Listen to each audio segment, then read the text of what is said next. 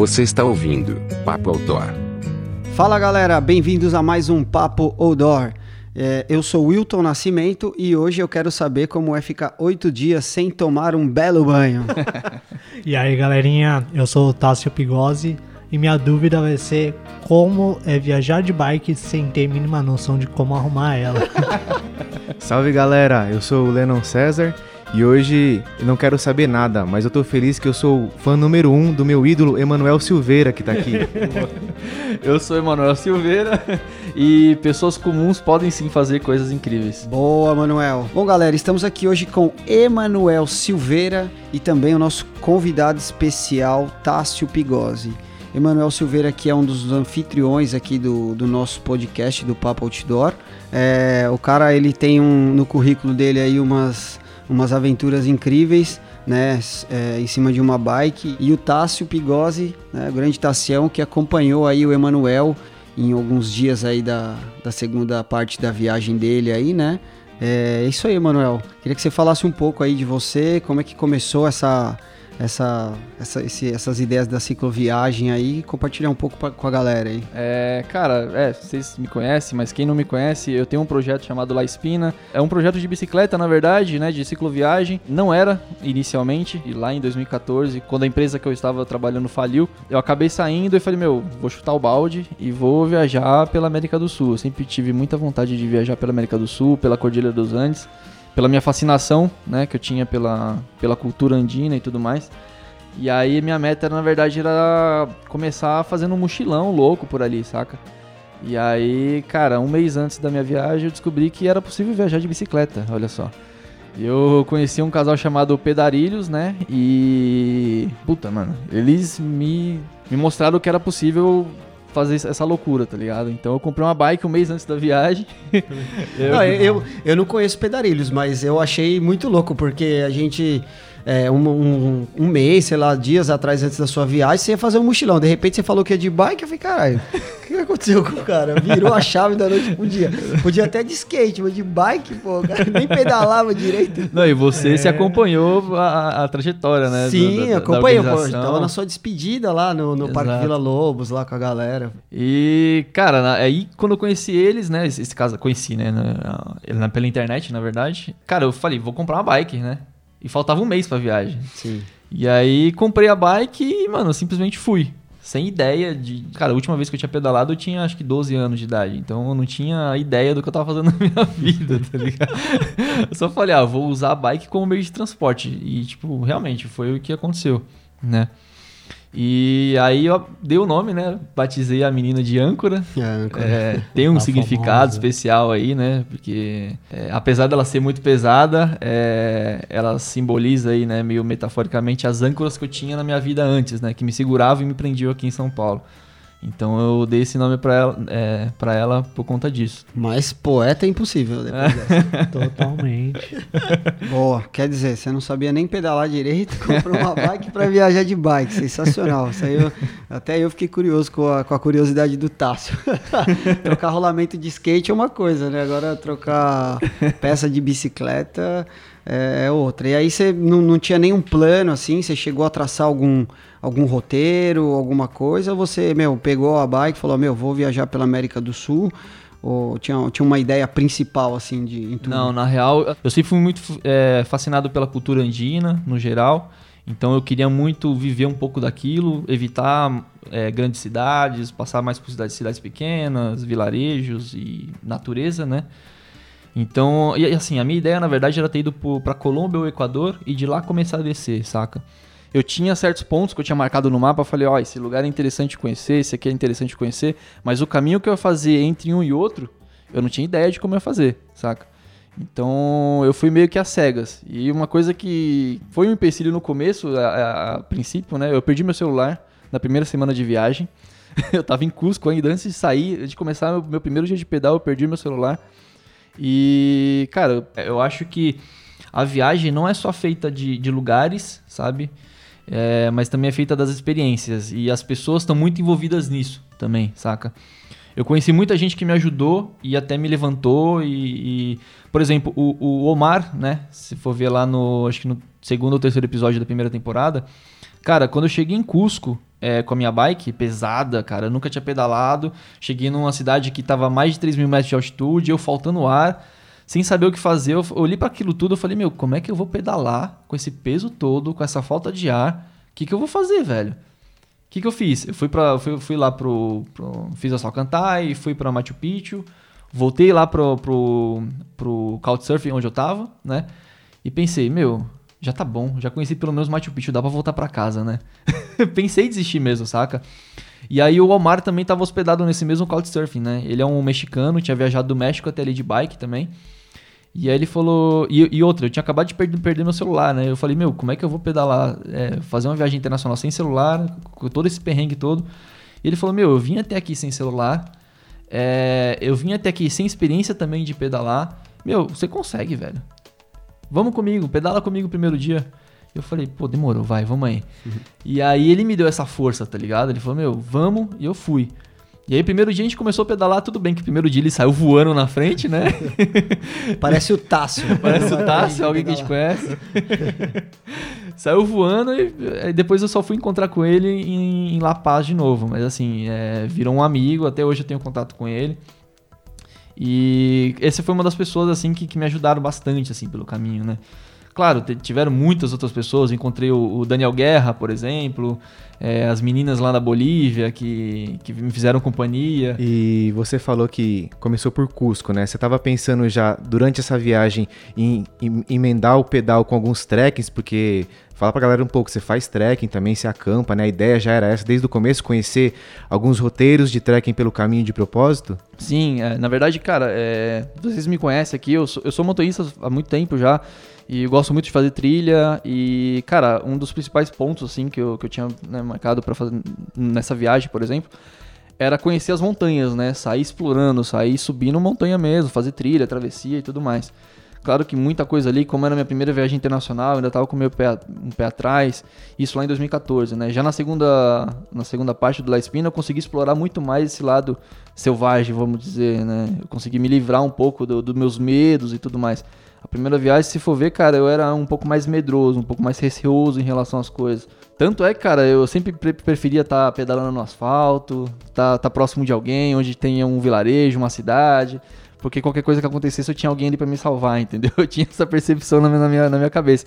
Claro, não tem nada a ver se for parar pra pensar. Hoje eu entendo isso, né? Mas ah, o medo, assim, da primeira viagem internacional, é, naquela época me, me, privou de muita coisa. É Mas, legal claro, você ter falado isso daí, Manuel, do, de quando a gente é, resolve se aventurar assim, porque realmente é, eu acho que é todo mundo, né? A gente tem uma certa insegurança, ainda mais quando você vai para um outro país, que é uma outra cultura, que você não é. conhece absolutamente nada. Então, por exemplo, é, você vai hoje é que você vai no Brasil, você vai, você sai para viajar em qualquer lugar aqui do território nacional, você acampa, você, você não tem todo esse medo, né? Essa esse receio de acampar, né, dependendo do lugar, porque você teoricamente você fala a mesma língua, fala o mesmo idioma, é fácil comunicação. Acredito que, né, você teve um pouco mais de dificuldade, talvez por conta disso, até. Eu acho que é um medo natural, né? Quando você está num lugar é, pô, é fora do seu país, como você falou aí, tem a questão do idioma também. Se eu tiver em apuros, cara, não sei nem falar o idioma dos caras, entendeu? Acho que pra todo mundo que sai pela primeira vez, dá esse medinho. E, e, aí você tem na mente aquele plano B que ele falou que tinha. Puta, eu desisto, puta, eu faço isso. Mas voltando à questão dos, dos treks do pedal. E aí, então na região de Cusco mesmo, você aproveitou para fazer as trilhas? Você fez Alcantar, fez alguma coisa ali? Fiz. Na primeira semana, na verdade, antes de começar o pedal, eu, cara, eu fiquei acho que uns 10 dias ali em Cusco. E aí eu conheci mais dois brasileiros que, que foram no ônibus comigo, né? Que eu fui para lá de ônibus, levando a bike no bagageiro.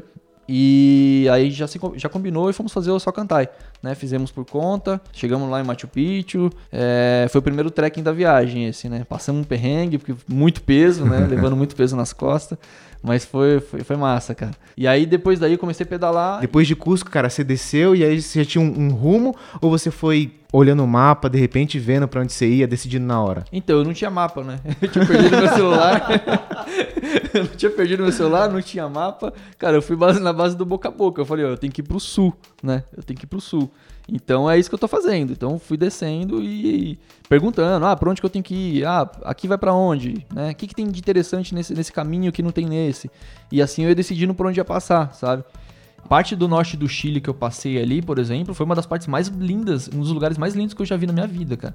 E eu tenho muita vontade de voltar. Ali a região de, de do, do Parque Nacional Lauca, Vicunhas, Sluga, o Sarrama também, por exemplo. Cara, a minha ideia, na real, quando eu tava na Bolívia ali em La Paz, eu ia descer pra Oruro e Uni. É isso, sabe? Quando me falaram, meu, não, vai lá pro Sarrama, vai, tem uns parques nacionais ali que é bem legal, tem muita vida, é selvagem e tudo mais, vários vulcões. Eu falei, pô, por que não, né? Passei é. perrengue? Passei muito perrengue ali. Mas assim, a boca a boca ajuda muito, né? É, Ajuda além de, além do, de ajudar, é assim, é, é, o, é o contato direto com a cultura, né? Claro. Que você, você encontra muitos outros viajantes no meio do caminho, mas você, você vai mais no contato ali, se, se envolve mais com a cultura. Isso é uma coisa que de você... Eu não gosto particularmente de viajar com roteiro. Nunca gostei de tudo que eu fiz até hoje. É, eu não, não fiz um roteiro assim, amanhã eu vou para tal lugar. Amanhã vou. É, é muito. Eu, particularmente, não gosto. Eu gosto de falar assim: tenho 15 dias. Vou para a Argentina, como nós fizemos, né? Que eu te encontrei lá em El Chaltén. Falei, eu não tinha a mínima ideia do que eu ia fazer, mas eu ia para El Chaltén e chegar lá. Eu sabia que eu tinha uma passagem, ia chegar naquele dia. Acho que 12 dias depois eu tinha que voltar. O que ia acontecer nesse meio termo, para mim. É, ia ser a minha viagem. Claro. Então, é, eu não acho sou que essa esse é a cara. aventura, É, né? Essa é a aventura real. Quando você se programa demais, eu acho que você acaba. Você sofre um pouco por antecedência e você acaba deixando de viver, talvez, coisas boas que poderiam acontecer no caminho. Claro que assim, tem muitas pessoas que gostam de fazer roteiro para otimizar a viagem, para ter uma noção. A gen- eu pesquiso, particularmente, mas eu não, não, não faço linha a linha o que, que eu vou fazer. Puta, E, claro, é, essa questão do medo que a gente comentou e tudo mais. Cara, eu era moleque também. Eu tinha o quê? Acho que 22, 23 anos quando, quando eu fui, né? A primeira, essa primeira viagem que eu fiz do, do La Espina. Então, molecão, sem, sem saber, né? é, realmente o que, que tava fazendo da vida. então, realmente tem esse, tem esse receio, né? Legal, Manuel, mas só uma, uma dúvida. É, por que La Espina? Cara, La Espina, na verdade, esse nome, eu não, não pensei nele antes da viagem, eu pensei nele depois, né? Depois que eu já tinha chego. É, a minha ideia, na verdade, né, desde o começo, era percorrer toda a espinha dorsal da América do Sul, né? Que é a Cordilheira dos Andes. Então, espina em espanhol é, quer dizer espinha, né? Então, La Espina seria referência à espinha dorsal, justamente, né? Que é a cordilheira. E foi por isso que, que eu dei esse nome, La Espina. Essa, essa primeira etapa da viagem, ela foi dividida em duas etapas, né? Galera, pra quem não sabe, a, essa, é, o Manuel tem até uma websérie no, no YouTube, né? Que chama La Espina. E essa websérie, ela tem a parte 1 e tem a parte 2, né? É, no começo agora nós estamos falando da parte 1. Essa da parte 1, ela, ela durou quanto tempo? E basicamente ela começou no Peru e, e você finalizou aonde? Ela- Foram mais ou menos uns seis meses. Seis meses É, e foi mais pouquinho. ou menos isso, eu lembro mais ou menos. Você foi em agosto de 2015?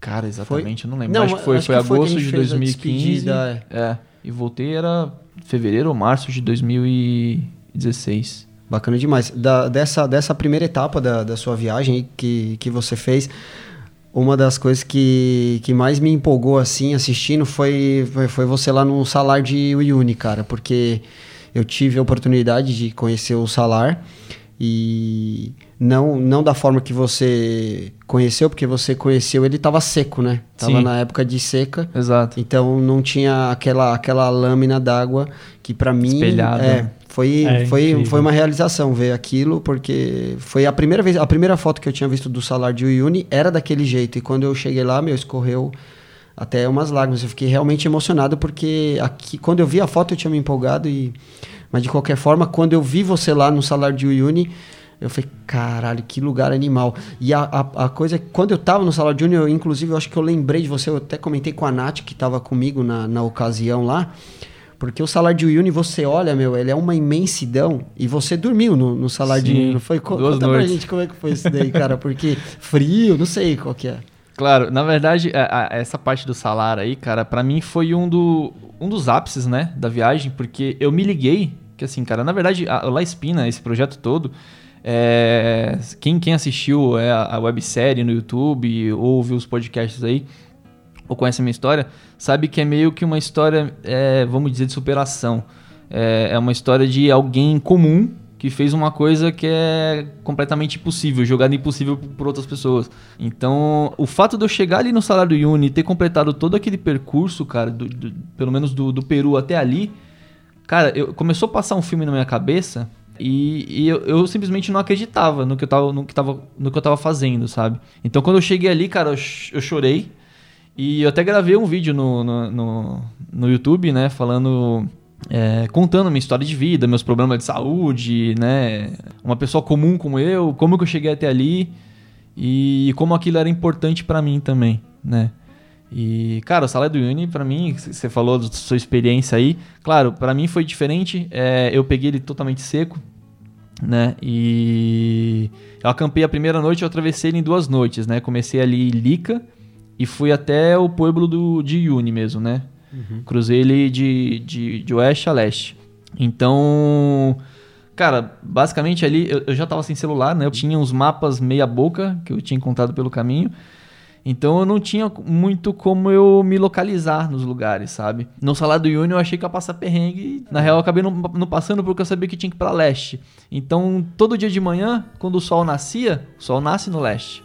Então eu segui o sol basicamente. Tanto é que no, num dos episódios, no, no episódio do Sala do Yuni, eu coloco aquela música Follow the Sun do. É, eu lembro, eu lembro.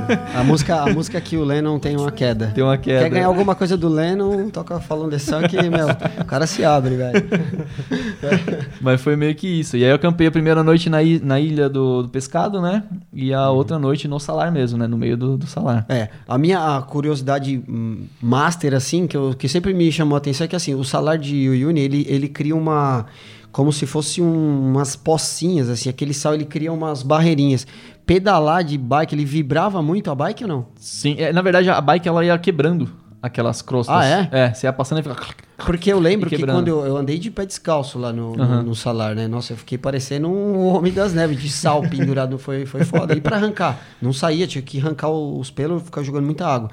Mas é, é, era duro para mim, assim, não quebrava fácil. Então, quando você passava com a bike, era aquelas crostas e um Sim, ela, é, como a bike é pesada, né? É. E a área de contato é muito menor também, é. então. Exato. Você que foi de Jeep, por exemplo, cara, é. você deve ter percebido que quando o Jeep passa, é, ele esmaga aquilo, então fica plano, uhum. na verdade. Então a bike fazia a mesma coisa. Tudo bem que ela não é tão pesada quanto o Jeep, mas ela, ela quebrava aquilo. E eu, eu ia pedalando e ficava... é, não, mas dava uma, uma, uma galopadinha, Sim, não dava claro, um básico ali. Claro. E o mais, e o mais, é, mais curioso também, uma coisa que eu sempre quis te perguntar, assim, essa questão que você falou da, da, da referência né, geográfica, para onde, como que você se localizava lá? Na época, não sei se você já, já usava o Wikiloc, já existia, né? Mas você usava outro app, é Maps.me, ou se você foi no modo roots ali mesmo, com mapinha e... Então, como eu te falei, eu perdi o celular, né, na primeira semana, então eu não tinha nada. O Wikiloc tinha, esquece. Eu tinha, cara, na real, eu tinha alguns mapas que as pessoas faziam à mão para mim, porque alguns pontos era, era tão escasso, assim, é, as cidadezinhas que eu passava, não tinha onde comprar um mapa, sabe, decente. E, claro, a primeira viagem para mim foi mais roots, então eu não, eu não tava com grana, né? Eu tive que trabalhar no caminho, saca? Então, é, eu não tinha grana para investir num mapa legal, um mapa rodoviário mesmo, sabe? Ou topográfico, por exemplo, para poder me localizar legal. Então, eu ia no boca a boca, tá ligado? Sério, eu não tenho essa coragem não, mano. De me meter nessas coisas. Cilada, Bino. Cilada. Sei lá, mano. Eu acho que eu sou muito cagão. Ou eu que sou retardado demais. tá aí uma resposta boa. E voltando à, à parte do salar, só pra eu contar pro pessoal, é, eu não conheci o Emanuel e quando eu assisti o La Espina, é, teve um episódio, não lembro se foi no, no salário de Uyuni ou do Atacama não lembro. Mas que ele, cara, foi um episódio assim inspirador, porque ele faz um, um relato lá de que tudo que ele precisava na vida tava ali. Que era a bike, a barraca e, e a saúde dele, a vontade dele de ir conhecer mais. Então aquilo marcou muito para mim. E eu queria que você falasse um pouco dessa, dessa experiência nos salários aí.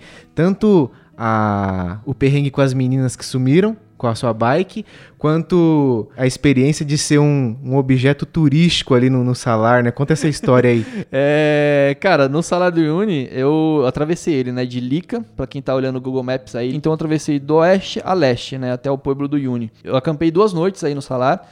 E a segunda noite eu acampei é, no sal mesmo, né? Que a primeira eu tinha acampado na ilha do pescado. E aí na segunda noite, no próprio sal, cheguei, era, sei lá, umas 6, 7 horas, não lembro agora exatamente o horário que eu cheguei, nesse ponto onde eu queria acampar. Montei a barraca, só que tava um calor infernal.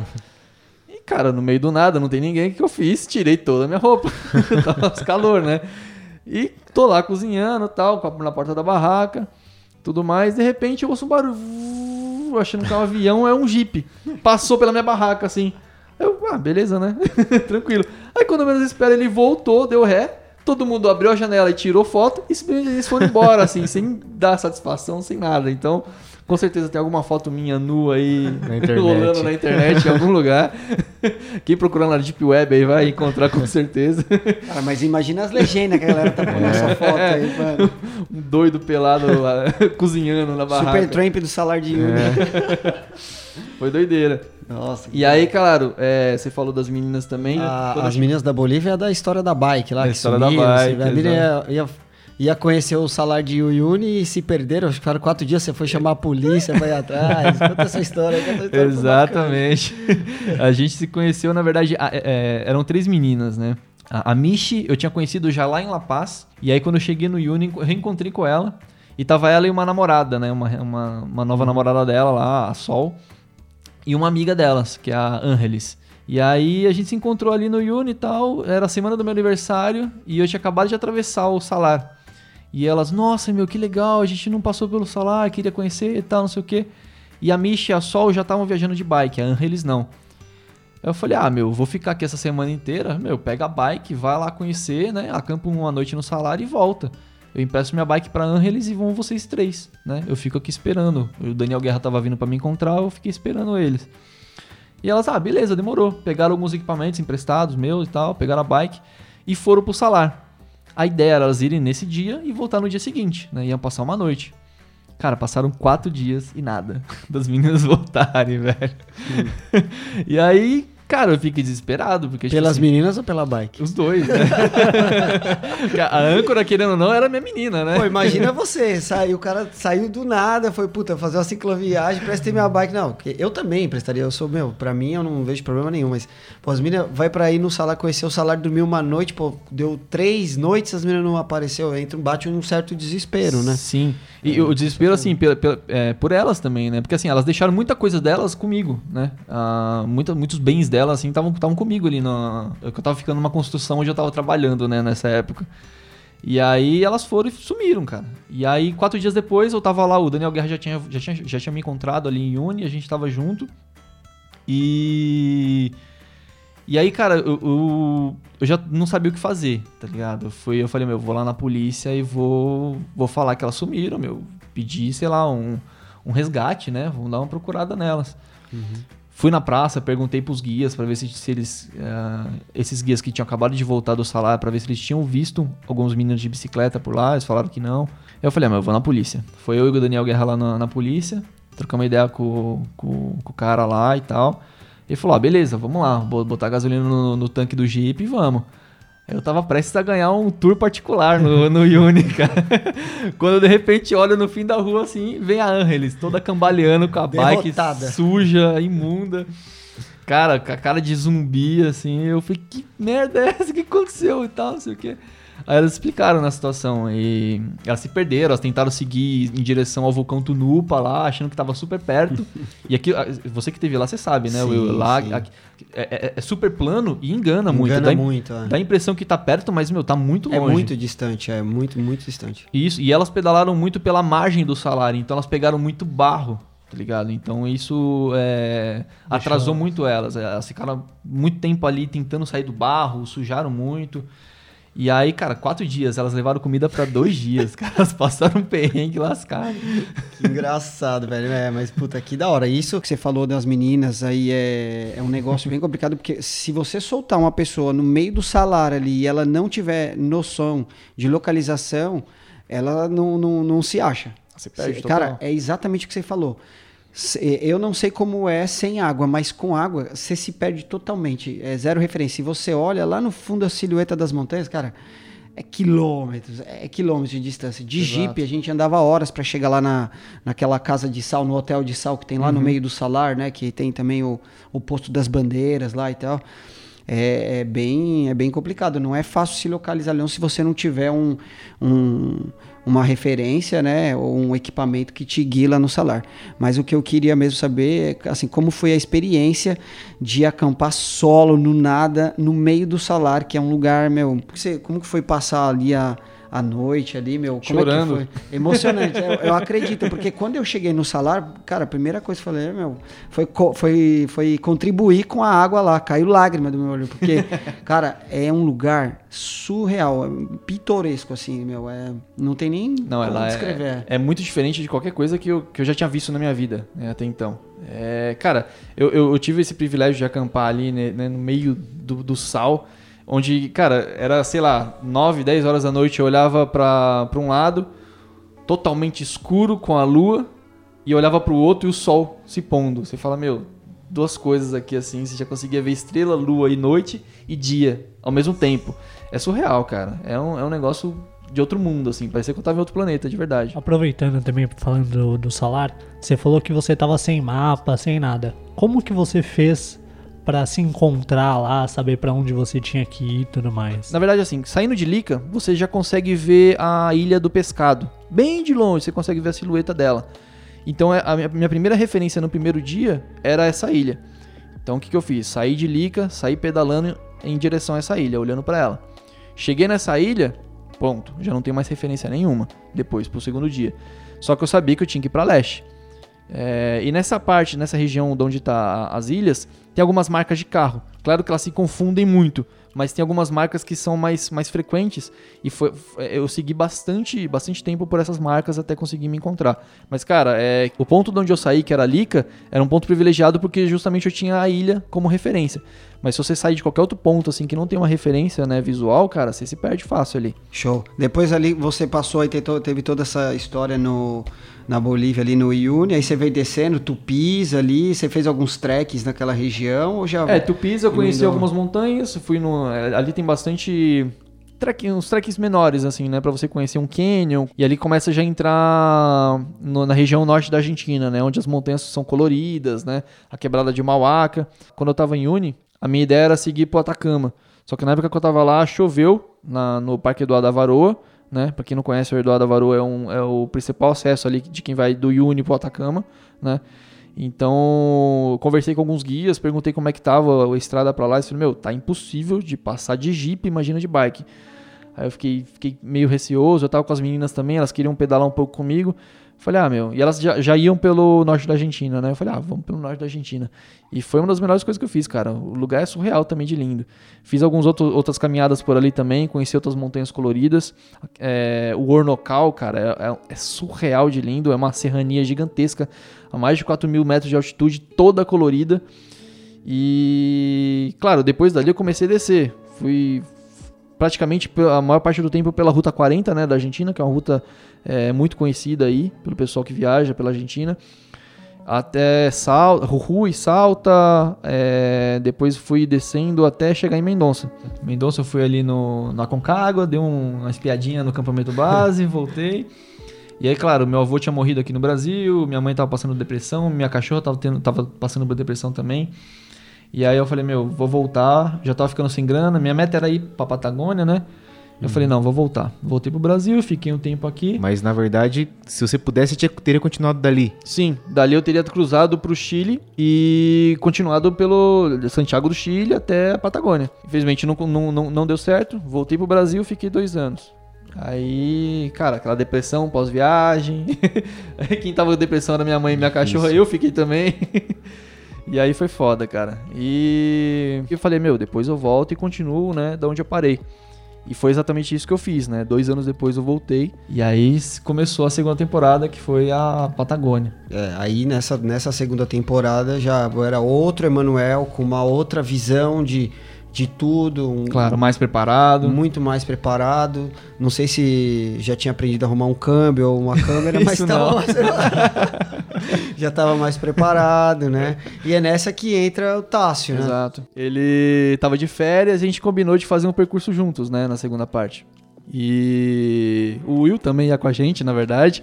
Era uma coisa que a gente tinha conversado, né? É. Falou, meu, já que eu vou voltar pra essa viagem, vamos É, nós três. Vamos, né? eu ia, ia calhar de eu pegar férias, o Tássio também. Por fim, por questões profissionais eu não consegui. Mas Tássio Pigose, um dos maiores aventureiros de São Famoso Paulo. quebrador de pedra. Escalador, cicloviajante, guia regional, meu. O cara é fera, meu. Rapeleiro. Fala aí, Tassião. Foi com o Emanuel, como foi a sua experiência lá? Ah, assim, eu nunca tinha passado nada assim. Eu já tinha feito uma cicloviagem e tal, mas não era nada parecido com o que a gente ia passar naqueles 30 dias, né? Ainda mais estando numa língua diferente, né? Eu, principalmente, sou meio cagão, vamos se dizer, para essas coisas. Mas felizmente o Emanuel tava comigo. Cara que manda muito bem. o que me deixou muito mais seguro, né, na minha viagem. Com certeza não foi nada próximo do que ele passou no começo da viagem dele. Porque ele tava sozinho, eu tinha alguém pra me segurar, vamos se dizer, se desse algum problema, qualquer coisa assim. Foram, foram 30 dias aí, mais ou menos, né? Que a gente ficou junto. Sim, acho que foram exatos 30 dias. Sim. É, foi, foi, foi meio que. Que aí foi o que eu tinha de férias, né? Exatamente. É verdade. É, a meta, na verdade, era a gente ter saído ali de Temuco, fazer a Ruta dos Sete Lagos terminar em Bariloche, Sim. né? Fazer, subir o vulcão Lanin, subir o Quetrupilã, né? Os dois vulcões. Você postou dois episódios que o Tássio participava ou foi um só? Foram três ou Três. quatro. Três ou quatro, é. Eu lembro que tem um que vocês estão num acampamento, acho que estavam tentando subir o Lanim. Lanim. Sim. Aí o Tássio tava fazendo uma, uma analogia lá do abrigo a um freezer. Sabe aquele freezer que tem no mercado? Tio, isso, frigorífico, é isso aqui. E outra que ele fala que é muito engraçado que isso aqui, meu. Ele fala assim, né? Acho que o Tássio pode corrigir se estiver errado. Ele fala, meu, vocês acham que o inferno é quente? O inferno é gelado. Os caras tá num frio do caramba lá, meu. Eu falei, mano, pra ele ter feito essa comparação aí, o barato deve ser muito. Vocês pegaram quanto lá, Tássio? Onde? Era menos 12 com sensação térmica de menos 20. 23, 24, sei lá, alguma coisa assim. Muito frio, muito frio. a gente, não sei, o Emanuel acho que talvez já tivesse pego uma temperatura tão baixa assim, mas eu nunca. E primeiro ver a neve e tal, já é um negócio assim muito louco. Daí você vai subindo a montanha, subindo, vai ficando cada vez mais gelado, mas enquanto você tá se movimentando é ótimo, né? Porque seu corpo vai ficando quente. Mas na hora de dormir, caiu a noite, começa tudo a ficar mais gelado, aí o bicho pega. E onde a gente tava era literalmente um freezer, porque tinha gelo no chão, o abrigo era totalmente feito provavelmente de ferro, não sei que material que era, o que não dava uma proteção térmica nada boa. Mas felizmente a gente tava com uns equipamentinhos que ajudou bastante aí a gente. É, o Lanim, pra quem não sabe, é um vulcão é, que fica ali no- na, na Patagônia, né? Perto de, de, de Pucón, ali, perto de São Martin de Los Andes também. E a gente tava com a ideia de fazer cume dele. E aí, cara, na real, antes de chegar no Lanim, a gente passou um perrengue lá, Sim, sim, sim. subindo a serra ali pra cruzar, cruzar a fronteira, né? A gente pegou uma chuva infernal, tivemos que acampar é, dentro do banheiro do guarda-parque do Lanim. E aí depois a gente foi pra cidade, se preparou e voltou mais preparado, né? Pra subir. E aí lá, pra quem, não, pra quem não conhece, lá tem dois refúgios, né? Um é o Rim e o outro é o, o Carra. E a gente decidiu ficar no Carra porque ele é mais alto e, consequentemente, ele é mais próximo do cume, né? Então, pô, menos tempo pra chegar né, lá em cima. E, e aí a gente. Ah, vamos ficar no Carra, né? Só que a gente não sabia que o Carra é uma geladeira. ele não tem isolamento térmico nenhum, ele é simplesmente uma, uma placa de, de, de metal É. e você dorme ali dentro. Tá ligado? Então você dorme dentro da geladeira. Lá fora tá frio e aqui dentro também tá Resumindo, muito se frio. o cara não tiver com um saco de dormir adequado ali, um isolante, você Exato. vai, meu. Não, se não tiver É um risco elevadíssimo. Exato. A ideia ali, na verdade, desse, desse refúgio é te proteger contra o vento, né? Agora, a temperatura em si, cara, tudo bem, ela diminui um pouquinho, eh, ela ajuda um pouco né, em relação à temperatura, mas assim, eh, ainda assim é muito frio, não tem isolamento térmico quanto, por exemplo, o rim, que é lá embaixo, que é bem mais estruturadinho e tudo mais. E a gente passou esse perrengue aí, né? A gente não conseguiu fazer cume, ninguém, na verdade, conseguiu esse, esse dia, né? Nesse dia ninguém Tinha, conseguiu. só tava a gente, mais um outro grupo. E por conta das condições climáticas, do vento e tudo mais, da neve muito alta, é, tava impossível de fazer. E a gente desceu de esquibunda, né?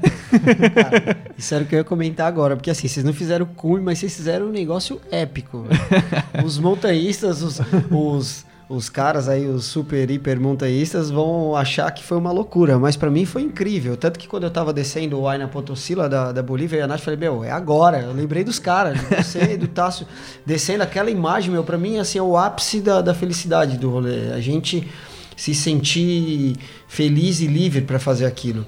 Claro que vocês, tinham noção de onde vocês estavam, do que vocês estavam fazendo, né? Não tinha toda aquela técnica, mas, meu, vocês foram felizes naquele momento. A imagem de vocês descendo aquela, aquele vídeo, para mim, foi muito marcante, assim, foi muito legal. e eu fui também, velho. Foi animal, assim, né? Meu, o vídeo, olha os vídeos do, do Tasco a GoPro aqui, descendo, aquela neve voando. Você foi, meu, que demais. Os caras não deram muito bem, poderia estar tá lá e tal. Sim, também foi um perrenguinho, né? Descer, parece que era tudo mil maravilhas, mas quando você não consegue frear é, é, é complicado. Isso, quando você não vê cinco paulos na sua frente é, também por conta da névoa, né? É, tem uma técnica, né? Pra, do, eu, quando a gente foi do pro Aina, a gente estudou só. muito. É, o, o piolê você não pode nem esticar o braço, tem que braço recuado, uma mão em cima, né? Bem, Sim, pra frear. Lógico que a gente falando aqui, o pessoal que tá ouvindo talvez não vai entender, mas olhando aí pelos Tem uma técnica internet, específica. É, é uma, uma técnica específica para você não se machucar, porque se você usar ele para travar, você pode até se machucar, dependendo claro. da posição que você que você faça. Aí você abortou o laninho, não rolou, desceram, descemos é acampamento é alto rolou? e aí continuamos pela Ruta dos Sete Lagos, né? O Tássio ele ia até onde com você a Então, princípio? a gente ia se despedir em Bariloche, eu acho, Bariloche, né? isso. É. Só que a gente chegou em Bariloche ainda faltava, sei lá, quantos dias? Uns oito dias pra você voltar? É, mais de uma semana pra, gente, pra eu poder pegar meu ônibus, né, e voltar. É. Foi pedalar com o Tássio, o Tássio sentou o pé. É, o menino, o menino é o The Flash, velho. e aí a gente chegou em Bariloche e falou, já que falta mais de uma semana pra você voltar, cara, pô, vamos até o Bolson, pelo menos, Sim. né? Vamos explorar um pouco mais. E aí a gente pesquisou e, pô, bora. Fomos. E a gente foi até o Bolson junto, depois a gente se despediu lá. Quantos quilômetros vocês pedalaram junto, assim? Deu, deu mais ou menos que uns... Putz, você tem ideia, Tassi? Pancada 30 dias, meu? Vocês pedalaram, meu... Se eu não me engano, foi uns 700 quilômetros por é. volta disso, sim. É, acho que foi, foi, foi, mais ou menos isso daí. A gente ficou 30 dias juntos, mas não foram 30 dias pedalando, né? Sim. sim. A, gente a gente, foi... ficou bastante tempo fazendo outras coisas também, né? Comendo, principalmente. É. assim, o Tássio foi... Meu, foi uma bela companhia, assim. A gente discutiu muito, foi, foram dias difíceis, mas também foram dias muito bonitos, muito legais e divertidos também. Alma a gente aprendeu muito é um com o outro. É. Não, mas foi legal. Eu aprendi foi. muito com o Tássio, cara, no, no decorrer do, do, do, nosso tempo junto ali. É, o cara me ensinou demais, assim. É legal você ter uma pessoa que é completamente diferente de você, sabe? para dividir é, um, um tempo como esse, por exemplo, uma experiência como essa, sabe? Sim, sim. E a gente aprendeu muito ali. Você falou que aprendeu muito. Aprendeu a cozinhar? não, cozinhar eu aprendi. Eu não aprendi a arrumar meu câmbio da bike, velho. Boa. Eu, eu, lógico, né? Eu conheço o Tasso também há, há muitos anos, assim, lógico, sei há muito mais tempo, mas Tassi é um cara super parceiro e a, a, acredito que vocês se completaram nesses 30 dias, né? Porque o Tássio, ele, não sei, há quanto tempo, desde quantos anos você pedala, Tássio? É, eu acho que desde uns 17. Mas... Ah, é, 17. Mas, mas o fato é que ele monta a bicicleta e desmonta umas 10 vezes na semana, entende muito de bike, é. né? Então o Emanuel é, tinha todo o roteiro na cabeça e o Tássio tinha todo esse, né? Dava essa assistência para qualquer problema. Foi é. assim como é, a gente fez o caminho dos anjos, nós três era isso, né? Eu tinha planejado, você estava registrando e o Tássio, meu, dava todo o aparato pra gente se acontecesse alguma coisa. Isso é muito legal. Eu, particularmente, eu só fiz uma viagem sozinho até hoje, que foi a travessia Petrópolis-Teresópolis. Eu uhum. nunca fiz nada sem ninguém. Eu não sei se. Talvez um dia vá chegar, eu tenho meus, meus planos, meus projetos futuros, mas é, uma hora eu vou. Eu sei que eu vou precisar fazer essa viagem para né, para mim me entender melhor, buscar o meu interior Seu máximo, eu, né? assim, é o, o, meu eu. Mas viajar com, com, com alguém é, é, muito especial também, né? Lógico que tem as diferenças. Imagina, o Tasso pedala 100 por hora e o Manuel 40, meu. Imagina, o Tasso chega, monta a barraca, prepara a sopa, esfria e o Emanuel tá vindo lá. Não, mas até que nisso a gente uh, andou junto e tal. É, é Mas, foi, diferente, né? sim, né? Acho que sim, a gente ia se acompanhar. mais parceria nessa. Claro, né? e, e, o, o Tássio brincou aí no começo que, assim, ele dando comigo, ia tá, ele ia ter alguém para salvar ele, mas na verdade ele me salvou muito mais, velho. Porque o que deu de perrengue na minha bike, ele, ele me ajudou. É, inúmeras vezes. Na verdade, assim, isso é só uma forma de pensar, né? Porque eu vejo ao contrário. Você me ajudou muito mais porque eu não saberia me virar do Claro. jeito que você estava se virando. Então, realmente, um completou o outro ali de uma maneira incrível. Isso que. Claro. E o Will falou aí de sopa, né? Vamos falar de comida, porque o Tássio, na verdade, cara, era o mestre cuca da viagem, né? Desses dias que a gente pedalou junto. Tanto que depois que ele foi embora, todos os vídeos eu gravava falando: Meu, olha só, Tássio, olha aí, ó. Ó, tô lembro. aprendendo com você. Saudades, Tássio. Ai, que da hora. Mas aí o Tassião, você deixou o Tássio na rodoviária lá e aí, e aí? Se E aí, despediu, cara, Se tô despediu sozinho e eu agora. falei: Meu, agora é, voltei às origens, né? De É. novo, sozinho e tentar me virar. Aí tinha acabado de terminar o namoro, passei uns perrengues por conta disso também. É, eu lembro que num- em um dos episódios, isso é uma coisa que, que eu lembro muito, assim, eu acho que de todos os episódios que eu assisti de toda, de toda a sua série, esse episódio aí, depois que o Tassi saiu, foi o mais, um dos mais melancólicos, assim, por, até, até a imagem é preta e branca, se eu não tô enganado. Não, tem uma cena aqui. É, tem uma cena ali. A, a imagem é preto e branco, você comentando ali, né? Pô, é, pô e aí, beleza? O Tássio foi e agora? Tô só. E aí, o que que, eu- o que que eu faço, né? Você começou a se questionar realmente por que que você tava ali, né? E É que assim, aconteceu muita né? coisa de uma só vez, né? O Tássio foi embora, eu terminei meu namoro, que assim, por mais que a gente estava distante, eu ainda tava junto, né? E foi meio que duas pedradas e eu tava ali no meio do nada, eu falei, meu, e agora? Saca? O que, que eu vou fazer? E não tinha outra coisa que fazer a não ser continuar, então continuei. E assim, eu fiquei meio com vergonha de lançar o episódio, né, falando um pouco sobre, sobre esses sentimentos e tudo mais, mas assim, acho que faz parte de quem eu sou e do que eu passei, então Claro. é, agregou muito pro quem eu sou hoje, então Sim. é válido. Foi real, foi, Foi. real, foi, foi uma coisa muito verdadeira, assim, né? Aprendi muito depois em relação a tudo aquilo. E claro que metade daquele choro era a saudade do Tassi. Saudade da comida do Tássio. Exatamente. Não, o Tássio, cara. Meu, a gente discutia e tudo mais, mas, velho, era, era risada o tempo todo também, velho. Risada, comida boa. O Tássio é o maior colecionador de pedra e o maior quebrador de pedra também que eu conheço. Quebrador de pedra. To- to- todo lugar que a gente parava pra descansar, ele pegava as pedras e queria quebrar elas. Eu falei, mas por que que você quer quebrar as pedras? É da hora. Ele jogava as pedras na, na ruta pra quebrar pedra. Era o que a gente tinha pra se divertir ali no momento, né? Tentar ficar quebrando a pedra, depois fazer ela se encaixar certinho ali de novo. Quebra a cabeça de pedra. Exatamente. É muito divertido, eu recomendo, tá? Cara, demais, demais. E, e aí você continuou e eu quero perguntar sobre o famoso Parque Los Alerces, cara, que é um, Pô. que é um lugar que eu morro de vontade de ir. E depois sobre o Parque Patagônia, que você passou dos dois. Queria pedir pra você falar dos dois e falar do que, que você acha dessa questão do Douglas Tompkins, que ele comprava as propriedades, fechava em parque. O que, que, que, que você tem a dizer sobre isso, sua opinião sobre, sobre o cara? Cara, começar a falar sobre o Tompkins, então. É. Cara, por incrível que pareça, ele é odiado por muita gente Sim. ali, sabia? Tem cartazes pra todo lado, odiando o Parque Patagônia, principalmente o Parque Patagônia, por ter tirado fazendas dali da região e tudo mais. Ele pode ter tirado um pouco da economia local e tudo mais. É, é triste, é triste, cara, mas o que ele tá fazendo pra fauna, flora, né, pra, pra natureza em si, a vida selvagem da região, cara, é surreal, assim, de lindo, sabe? É, os pumas já estavam começando a ser extintos naquela região, porque é, os pumas estavam começando a atacar as fazendas dos locais e os locais estavam caçando os pumas. Então, cara, com o fechamento do parque, né, no caso, ele começou a, a criar pumas ali, né?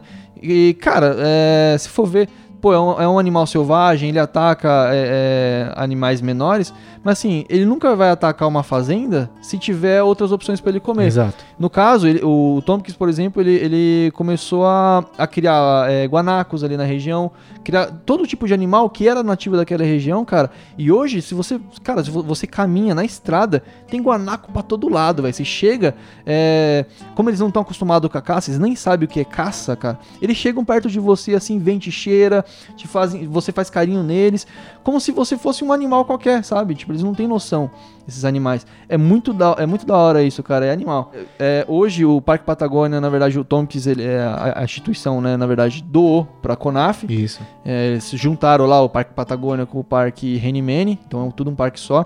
Não só esse, como outros parques também que eram da propriedade dele. Agora é, é da propriedade da CONAF, que é, que é do governo do Chile, né? E eles estão cuidando, né, com a mesma ideologia que o Tompkins tinha também. Então isso é bem legal, cara. Eu acho, eu acho bem, bem louvável, na verdade. É, é é uma coisa que aqui no Brasil é muito diferente, né? Porque a, a cultura de preservação, os exemplos que a gente tem aí no Brasil mesmo é uma coisa difícil, né? Sim. Mas, cara, eu acho super necessário isso. Imagina aqui se você pode fechar de repente um, um- perímetro ao redor da mantiqueira, qualquer parte, seja Serra Fina, seja é, Marins, qualquer parte, cara.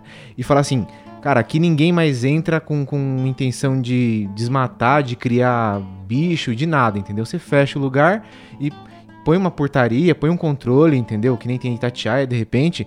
Sabe, você além de preservar, depois você vai, vai oferecer uma coisa muito melhor para os aventureiros, vai poder gerar economia com isso de repente, entendeu? Eu, eu na minha opinião, o exemplo do Tompkins tem que ser seguido assim no mundo inteiro, entendeu? E, e aí no Parque Patagônia no Los Alerces, quais foram os trekkings que você fez lá? Andou Bom, muito lá? vamos voltar lá, porque primeiro foram os Los Alerces, né? Mas um, um pouco mais ao norte. Eu conheci um, um doido argentino chamado Emanuel, um xará meu. que, cara, ele era praticamente a minha cópia argentina. A gente bateu, trocou muita ideia ali e a gente fez praticamente tudo junto ali. Minha bike tava completamente zoada e ele viajava de carona, né? Então eu praticamente empurrando a bike e ele caminhando do meu lado. e a gente ia conhecendo o parque assim. E ali, na verdade, eu eu fiz bem poucos trekkings, na verdade. Eu fiquei mais próximo dos lagos. Foi um, foi um rolê mais de curtição, vamos dizer. Então, acampava na, na beira dos lagos, tomava banho ali, curtia a região ali, o solzinho e tudo mais. Mas não fiz muitos trekkings. Eu fiz, na verdade, uma volta numa península que tem ali. Não sei se é uma península ou uma ilha que tem ali no, no Parque Nos Alécios. É, que fica do lado do Lago Verde, eu não lembro agora o nome exatamente. Mas é um trekking ali que o pessoal fala até que é possível ver pumas de vez em quando e tudo mais. Eu acabei não vendo nenhum. Mas foi bem, foi bem legal, cara. E, cara, Los Alécios é incrível, assim. Tem muita montanha nevada. A época que eu tive lá, é, tinha acabado de chover muito. Então as montanhas nevadas da- do lado, assim, da estrada, a neve tinha descido toda. Então criou rios que, que cruzavam a estrada que não existiam, né? Então você olhava assim, meu, que esse rio que eu tenho que cruzar aqui no meio da estrada? Esse rio não existia, na verdade. Teve uma chuva muito forte nessa, nessa época que acabou criando esses rios. Mas foi uma aventura bem, bem, bem, bem massa, assim, cara, bem divertido. E aí, cara, foi basicamente isso, o Los Alécios, né? O Parque Patagônia, na verdade, aí eu já, já foi outro rolê. Antes de chegar no Parque Patagônia, cara, eu queria dizer que no meio da viagem, é, como vocês podem ver, eu sou meio retardado, eu não, não- eu não cuido muito bem do meu celular. Eu quebrei meu celular é, em Porto Rio Tranquilo, um pouco antes ali de chegar em Cochrane, né, no, no parque, no parque Patagônia. Então eu fiquei sem celular e eu, eu queria muito fazer essa travessia do Parque Patagônia. Me, me disseram, né, eu sabia assim de, de nome, que, que você conseguia atravessar de, de- de- do Parque Patagônia mesmo, da, da central do Parque Patagônia, até Chile Chico. Eu falei, meu, eu quero fazer esse rolê. Só que como que eu ia fazer sem um celular, sem um GPS, sem um mapa? Cheguei lá, na- no guichê do guarda-parque e tal, não sei o que. Ah, eu quero fazer isso, isso, aquilo, só que eu tô sem celular e tal. E a mulher falou: Ah, é possível fazer, a trilha tá, tá bem marcada até esse ponto. É, Era tipo, sei lá, uns 30 quilômetros bem marcados. Sei lá, acho que uns. Mais uns 20. é, é, Uns 15 que não estavam muito bem marcados e o resto é bem marcado. E aí eu falei, ah, beleza, eu consigo acho que me, me localizar. Ela me deu um mapa impresso na impressora dela, assim, bem meia boca, que é o único, único que eles tinham lá pra me, me fornecer. Eu falei, ah, meu, é com isso que eu vou e Vamos que nessa. vamos. Vamos que vamos. E foi essa travessia do. Sai da Casa de Pedra ali, se eu não me engano o nome é Casa de Pedra. E é um percurso de, de mais ou menos 50, 60 quilômetros até a portaria do Renimene, né? Hoje eu não sei nem se, se leva esse nome ainda, porque como se tornou um parque só, né? Antes eram dois parques, Renimene e Parque Patagônia, hoje é um só. Eu não sei nem se leva esse nome, mas ele ia até a portaria do Renimene. E, cara, é, foi um trekking surreal, assim, cruzando o rio pra caramba, a cada 500 metros cruzando o rio. Rios que vinham na cintura, na canela, é, no umbigo, e foi uma aventura e tanto. Pra quem tava sem, sem celular, sem, sem um mapa, sem né, um localizador, é, nessa região onde não tinha localização, não tinha como eu, eu, eu me encontrar direito, eu me perdi várias vezes. Eu Tanto que quando me perdia, eu voltava, fazia um totem para mostrar o caminho certo, para que outras pessoas que viessem retardados como eu, sem, sem o medo de se encontrar, conseguissem se encontrar ali. E foi assim, cara. É, conheci um pessoal também até no, no, no último dia lá, foi bem legal. O Christian, que também virou um super brother é, meu, e a gente fez outras aventuras mais pra frente, depois, mais ao sul. E aí dali. legal. É, pelo, o Emanuel chegou ali em. você essa viagem, na verdade, era uma, uma pergunta que eu queria fazer. Você começou em Temuco, veio descendo, veio descendo. Depois você, você, você passou por El Chaltén, né? Depois de, de Chile Chico ali do Eu- eu- Parque eu vou- Patagônia. Eu vou, eu vou, vou falar mais ou menos o, o, É, o o roteiro. percurso, né? Isso, A, a primeira mais- viagem, na verdade, foi assim: eu, eu saí de Cusco, entrei na Bolívia por Copacabana, né? De Copacabana fui pra La Paz, na Bolívia já. É, de La Paz desci pro Sarrama. Sarrama entrei no Chile, atravessei os três parques, Lauca, Vicunhas e Sluga. E entrei na Bolívia novamente pelo Coipasa, Salário de Coipasa. Cruzei o Salário de Coipasa, o Salário do Uyuni. E depois dali eu cruzei pra Argentina de novo e desci até Mendonça. Essa foi a primeira viagem. A segunda, eu comecei em Temuco, com o Tássio, né? Cruzamos, é, descemos ali a Vila Rica, Pucon. Cruzamos pra Argentina é, pelo Lanin ali, né? É, até Junín de Los Andes, São Martin de Los Andes. É, descemos até Bariloche. Bariloche, onde teoricamente eu teria que me despedir do Tássio. Acabou que eu fui me despedir dele só em El Bolson, a gente prolongou um pouco a viagem. Então a gente foi até o Bolson. Dali eu desci um pouco mais até Los Alerces e entrei no Chile por Futalefu. É, de Futalefu, aí eu comecei a fazer a carretera austral, né? Até o fim, até lá em Vila Higgins. E Vila Higgins atravessei para El Chaltén. De barco ou pela trilha? É, aí é que tá, cara. é isso aí. É aí que você queria chegar, né? Era aí que eu queria chegar, o perrengue master. É, então, na verdade, esse percurso do. Bom, pra quem não conhece, quem quiser acompanhar aí via Google Maps, por exemplo, quando você tá no- na carretera austral em Vila Higgins e quer chegar em El Chaltén, existem dois meios de você chegar na Argentina, em El Chaltén, né, mais específico. Um é pelo Passo Maier, né, que é bem rigoroso também pra quem vai de bike, geralmente só faz é, a cavalo, né, nem Jeep passa ali, se eu não me engano. Tem muita, muita cruzada de rio e tudo mais. É, e é bem mais inóspito, né? Você cruza tipo, praticamente uma boa parte de deserto ali. E outra opção é você ir pelo Lago Higgins e pelo Lago do Deserto, né? Depois. Ah, Via Candelário Mancila, né? Que é o nome da fronteira. Então foi, foi isso que eu ia fazer. Eu peguei o barco ali em Vila Higgins, fui até Candelário Mancila, atravessando o Lago O'Higgins. E esse barco eu paguei. Agora o segundo barco custava 40 dólares. Aí eu pensei, meu, será que eu preciso pagar esse barco? Será que tem necessidade? Eu já, já tinha ouvido falar de, de uma galera que tinha feito essa trilha, né? Essa, essa travessia com a bicicleta, né? Pela trilha. E aí eu pensei, meu, vou, vou perguntar pro cara. Perguntei lá pro carabineiro, né? O policial. E perguntei, ah, meu, é possível fazer de bike? Ele falou, ah, tem uns doidos que faz, é possível. Falei, ah, demorou, vou fazer de bike essa trilha. Não vou pagar 40 dólares pra, pra cruzar, meu, sei lá, 14 quilômetros, tá ligado? E aí foi isso que eu fiz. Me preparei, peguei a bike no dia seguinte, acampei ali naquele dia. No dia seguinte peguei a bike, o tempo, mano, horrível o tempo, chovendo, granizo, vento. E comecei. Cara, 14 quilômetros. Foram os piores 14 quilômetros da minha vida. Passei um perrengue que eu nunca imaginei que ia passar. Muitas vezes, assim, eu- quando eu parava, eu começava a tremer muito. Eu achei que eu ia morrer de hipotermia em alguns momentos, inclusive. E eu demorei dois dias pra cruzar esses 14 quilômetros, velho. Eu tava praticamente é, subindo uma montanha com a bicicleta. E eu tinha que fazer, às vezes, duas viagens. Eu levava a mochila, a cargueira. É, pra, pra eu fazer esse trek, o que, que eu fiz? Em vez de eu levar os alforjes do lado da bike, eu tirei a maior parte das coisas do alforje, coloquei na mochila cargueira, que eu levava uma cargueira comigo, coloquei nas costas da cargueira e amontoei as coisas da bike no bagageiro da bike como se fosse uma coisa única, sabe? Como se Sim. fosse um bikepacking mesmo, sabe? Pra, pra não criar volume na lateral, pra não ficar esbarrando nas árvores e tudo Sim. mais, porque a trilha era muito fechadinha. E foi isso, eu fazia as duas viagens, levava a cargueira, levava a mochila menor e depois levava a bike. Então eu fiz 14 quilômetros praticamente três vezes, porque eu ia voltava, eu ia voltava, eu voltava. Então cada subidinha eu tinha que fazer essas, essas duas viagens. Então foi um perrengue. Você acampou no meio, então? Você Acampei, eu dormi, noite. dormi no meio da, da, E da tinha trilha. camping ou era... Não, não. Eu, eu achei uma pedra grande lá, lá. né? Ah, Não era nem clareira, eu achei uma pedra grande que me protegia um pouco do vento. Abri um pouco ali e montei a barraca, cara. Liguei o fogareiro dentro da barraca mesmo. e fiquei ali. Não me façam isso em casa, galera. Não façam isso, não recomendo. Mas no caso, suas coisas estavam molhadas ou não? Você Assim, conseguiu eu, eu, proteger eu sou o doido do sax tank, né? Vocês me conhecem. Ele. O cara vai. Ô, Manuel, vamos lá no, no centro ali, leva um saco tanque. Inclusive, ó, minha mochila aqui tem dois sacos tanque dentro agora.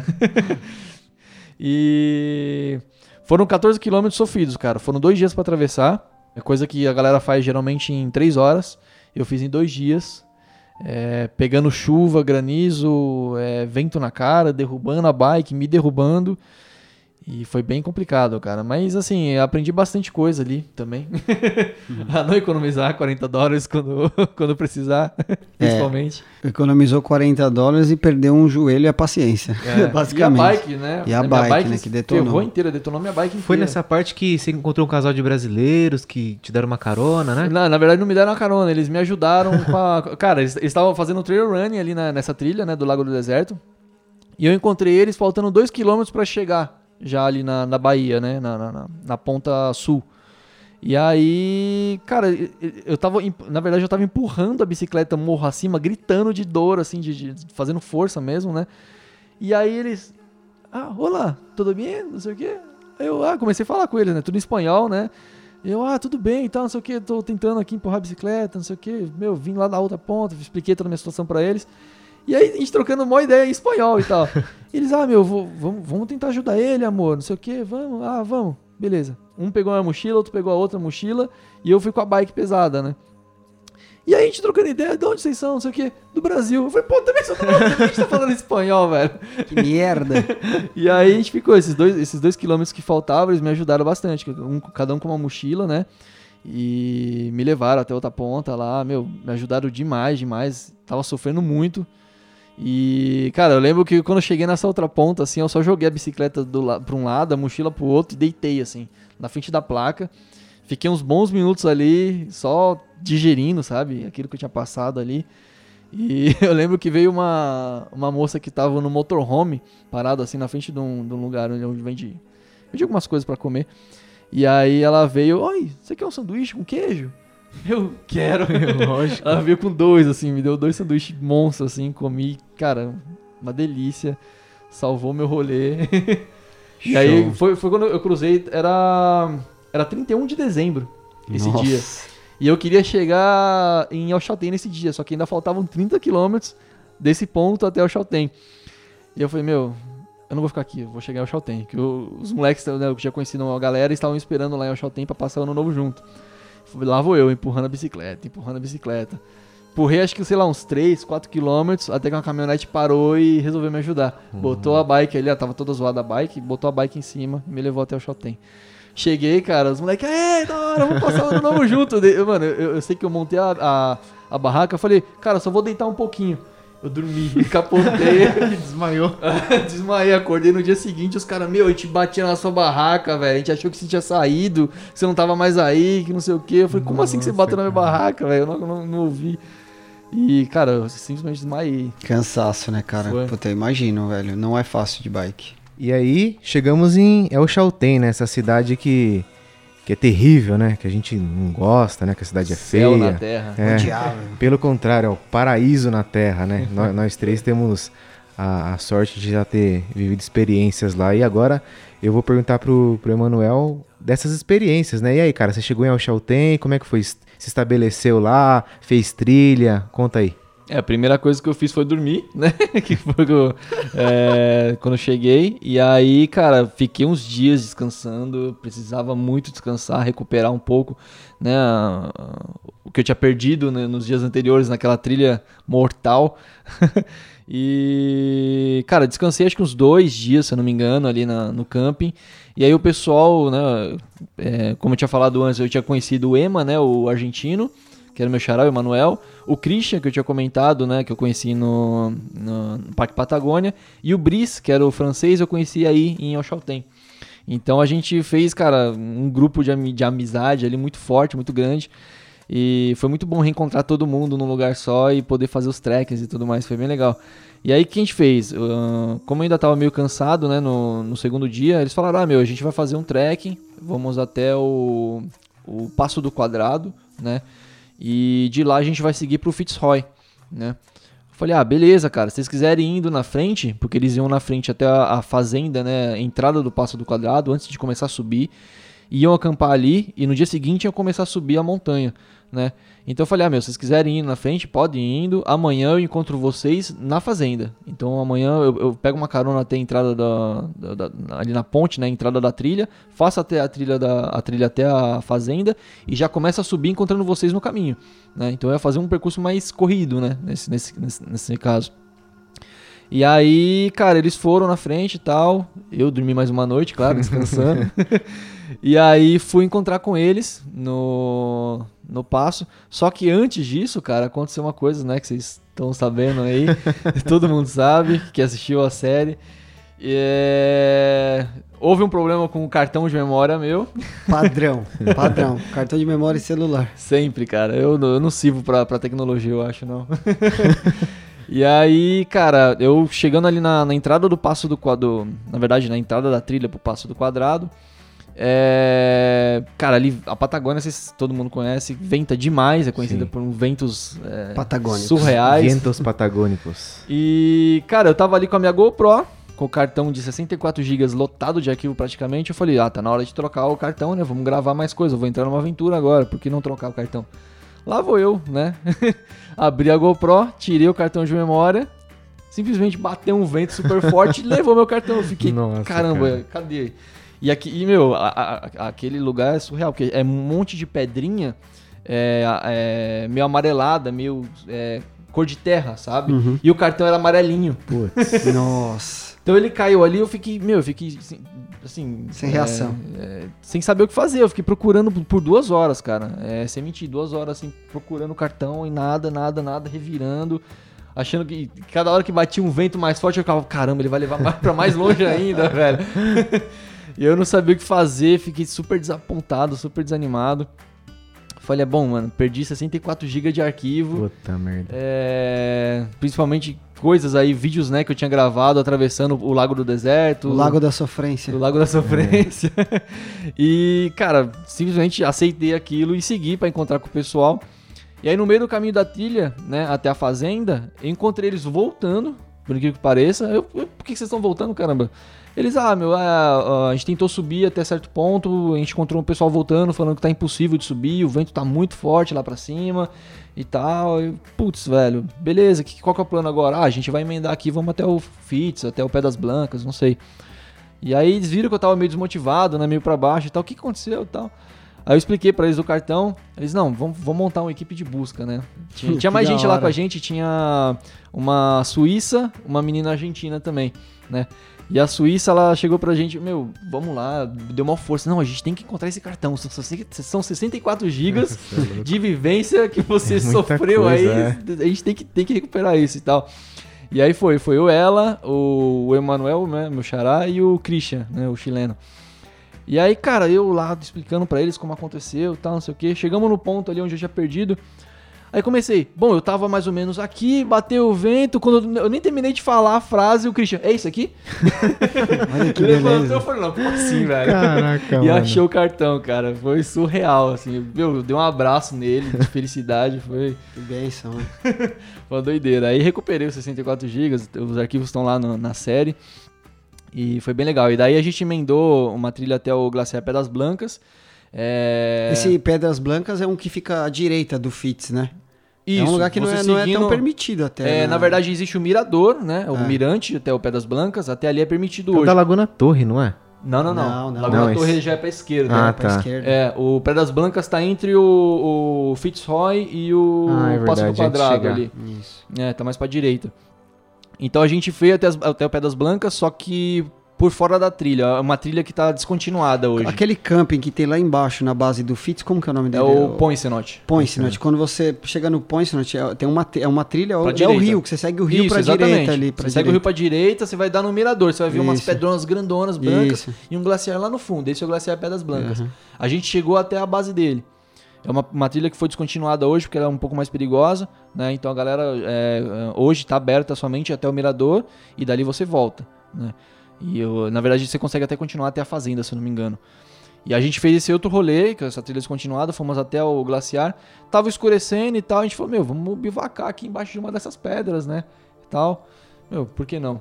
É, an- antes de mais nada, eu queria dizer que isso. é, eu não aconselho ninguém fazer isso, porque é proibido dentro do Parque Nacional dos Glaciares você acampar fora do- dos locais permitidos, né? É, mas, cara, tava tão tranquilo, a gente não. né, a gente tava de boa ali, a gente acabou é, optando passar uma noite ali né, no glaciar e depois visitar o FITS. Então a gente arranjou umas pedronas grandonas ali, entramos debaixo delas. É, acabamos não bivacando porque o, o vento estava meio forte, estava entrando ali na- na- nas frestas e congelando um pouco a gente. A gente acabou montando as barracas. Mas, cara, dormimos ali tranquilo. Foi uma noite super agradável e depois no dia seguinte a gente foi até o Ponce, nós deixamos umas cargueiras lá, subimos só com uma de ataque até o Fitzroy. Só que a gente também fez outra trilha que hoje está descontinuada também. E ela foi descontinuada justamente também por, por ser um pouco mais perigosa, que é a da Laguna Súcia, né? Hoje a, tá aberta somente a da Laguna de los Três. A galera vai pra direita ali e a gente foi pra esquerda. É uma trilha também muito linda, assim, e a vista ali da Laguna Súcia também é muito, é muito da hora. Dizem que é mais bonita que a da Laguna de los Ah, não é que assim, é, é, são, são vistas diferentes. A, a vista do, da Laguna de Los Três, você vê o Fitz de frente, assim, né? A Laguna Sul você vê ele meio de lado, assim, só que também, cara, você vê um glaciar grandão, é, é bem Mas na, massa. na Laguna de los Três, se você for ali pela esquerda, você consegue ver a Sim, Laguna tem um, do um lado. ali, você consegue ver a laguna lá embaixo, assim. É bem massa, tanto que você tá lá embaixo, você consegue ver a galera lá em cima. Isso, isso. Eu já vi fotos É assim. bem legal. E aí a gente foi até a Laguna Sussa, foi bem massa, curtimos um pouco ali, o pessoal molhou os pezinhos. e aí voltamos pro Poinsenoch. A ideia, na verdade, era acampar ali ou seguir até a Laguna Torre, só que, putz, cara, a gente tava com francês no grupo, né? E francês come que nem a... então a nossa comida tinha acabado. Então a gente tinha que repor, fomos, voltamos até a cidade, falamos, ah, depois a gente volta e faz a Laguna Torre e tal. Aí, bom, acabou que a gente acabou é, ficando na cidade por um bom tempo ali, é, curtindo as famosas penhas. o Will sabe do que, que eu tô falando. É, com certeza. Chacareira. São, são as festas é, temáticas que tem lá na Argentina, né? A gente aprendeu ah, algumas danças típicas lá. Tinha um rapaz lá no, no hostel que a gente tava que chama Jonas. Jonas. E ele, cara, ele era um exímio dançarino, assim, o cara sabia dançar muito, é, ensinou pra gente samba, é, chacareira, é, ele ensinou outros ritmos também, que agora não lembro bem nome- os nomes. Mas, cara, eu me apaixonei por chacareira, eu, o Christian, o Brice, e toda sexta-feira tinha uma festa chamada Penha, né, num lugar lá que chama Patagônia Rebelde. E, cara, toda sexta-feira a gente ia lá dançar com o pessoal, com a mulherada e tudo mais, era bem da hora, bem divertido, era uma imersão muito grande que a gente tinha ali com, com, com o pessoal local. O Will viveu isso também depois, Quando um chegou. pouco, quando, ele, quando ele chegou, a gente vai chegar lá também pra contar um pouco disso. Mas é, foi bem massa, assim, essa troca. Então, aí foram dias mais de descanso e de curtição, né? Cara, eu fiquei, acho que, sei lá, de- de- de ter ficado uns 20 dias ali em Oxaltém Em nessa primeira parte. Mas nessa, como que tava a bike? Está fudida. Você- quando você Tava fez a- o, a tra- o, o trekking da travessia de Vila O'Higgins pra cá, né? Isso. Você, ela já tava, já tava detonada ou Detonou detonou no Não, meio, é, né? assim, ela já tava com o câmbio zoado, né? Eu Aham. já não tava conseguindo pedalar porque o câmbio ele tava entrando dentro da, da roda, Uhum. né? Tava torto. E, meu, meu câmbio era um turning, o Shimano turning é o mais fraquinho de todos e me falaram que, meu, você pedala no hip, você, a pedra bate nele, ele entorta facilmente. Então, Nossa. aconteceu isso É várias foda. vezes durante a viagem. Isso dá pra ver lá na, na série facilmente. Eu sofrendo a cada, a cada episódio com isso. Mas é, assim, ela já estava sofrendo com isso, né? Tanto que uma boa parte do, do percurso de Candelário Mancila até a fronteira com a Argentina, é, eu fiz empurrando a bike, porque não tinha como pedalar. E depois o, resto da trilha eu também fiz empurrando. E mas na trilha do Lago do Deserto, cara, é, como a bike caiu muitas vezes, meu, ela, ela deslizou barranco abaixo, assim. E muito peso, meu, empurrando e tudo mais, o clima não ajudou. Eu já tava meio que, sabe, ligando foda-se pra bike, eu tava quase abandonando a bike ali, pegando a mochila e seguindo sem ela, sabe? De tanto que eu sofri nessa trilha. Aproveitando você falando desse problema com a bicicleta, como que é viajar de bicicleta sem entender nada sobre ela? Essa é uma Porque- pergunta que eu queria saber até hoje. É, geralmente você tem que ter uma noção fazer. básica, né? E a gente percebeu que você não tinha nada disso. Cara, até hoje eu não sei arrumar nada Meu, aconteceu tudo tudo de ruim com a bike do Emanuel e ele não sabia arrumar Nada. nada. Como, mano? eu acho que essa foi a história da sua viagem, né? Cara, como eu falei, eu não sou ciclista, velho. A bike era só meu meio de transporte. Eu, na real, eu, eu- cara, eu- a única coisa que eu sabia fazer na bike era trocar a câmara de ar. E olhe lá. Então, cara, aconteceu umas coisas com a bike e que às vezes, que nem nos vídeos mesmo, eu postava lá no YouTube, o cara, meu, é só fazer isso daqui, isso daqui, isso daqui. Eu falei, "Meu, mas eu não sei, tá ligado? Não, e manjo." eu, eu vi, eu, eu- já falei isso pra ele, eu queria entender até hoje em um dos episódios, acho que na primeira temporada, que ele tava andando com a bike, beleza, empurrando, não sei o que, de, de repente ele começa a gravar, a câmera da, da roda tava enrolada na coroa da bicicleta. Eu falei, como, mano? como? Que mágica que ele fez pra acontecer Ele isso? consegue. Como? É, não, é que isso aí é, só acontece com o Emanuel Silveira. Não, eu, eu tô num grupo de cicloturismo no Facebook, a galera me xinga, velho. A cada vídeo que eu postava era, um xinga, era uma lista de xingamento, assim, o pessoal me, me zoando.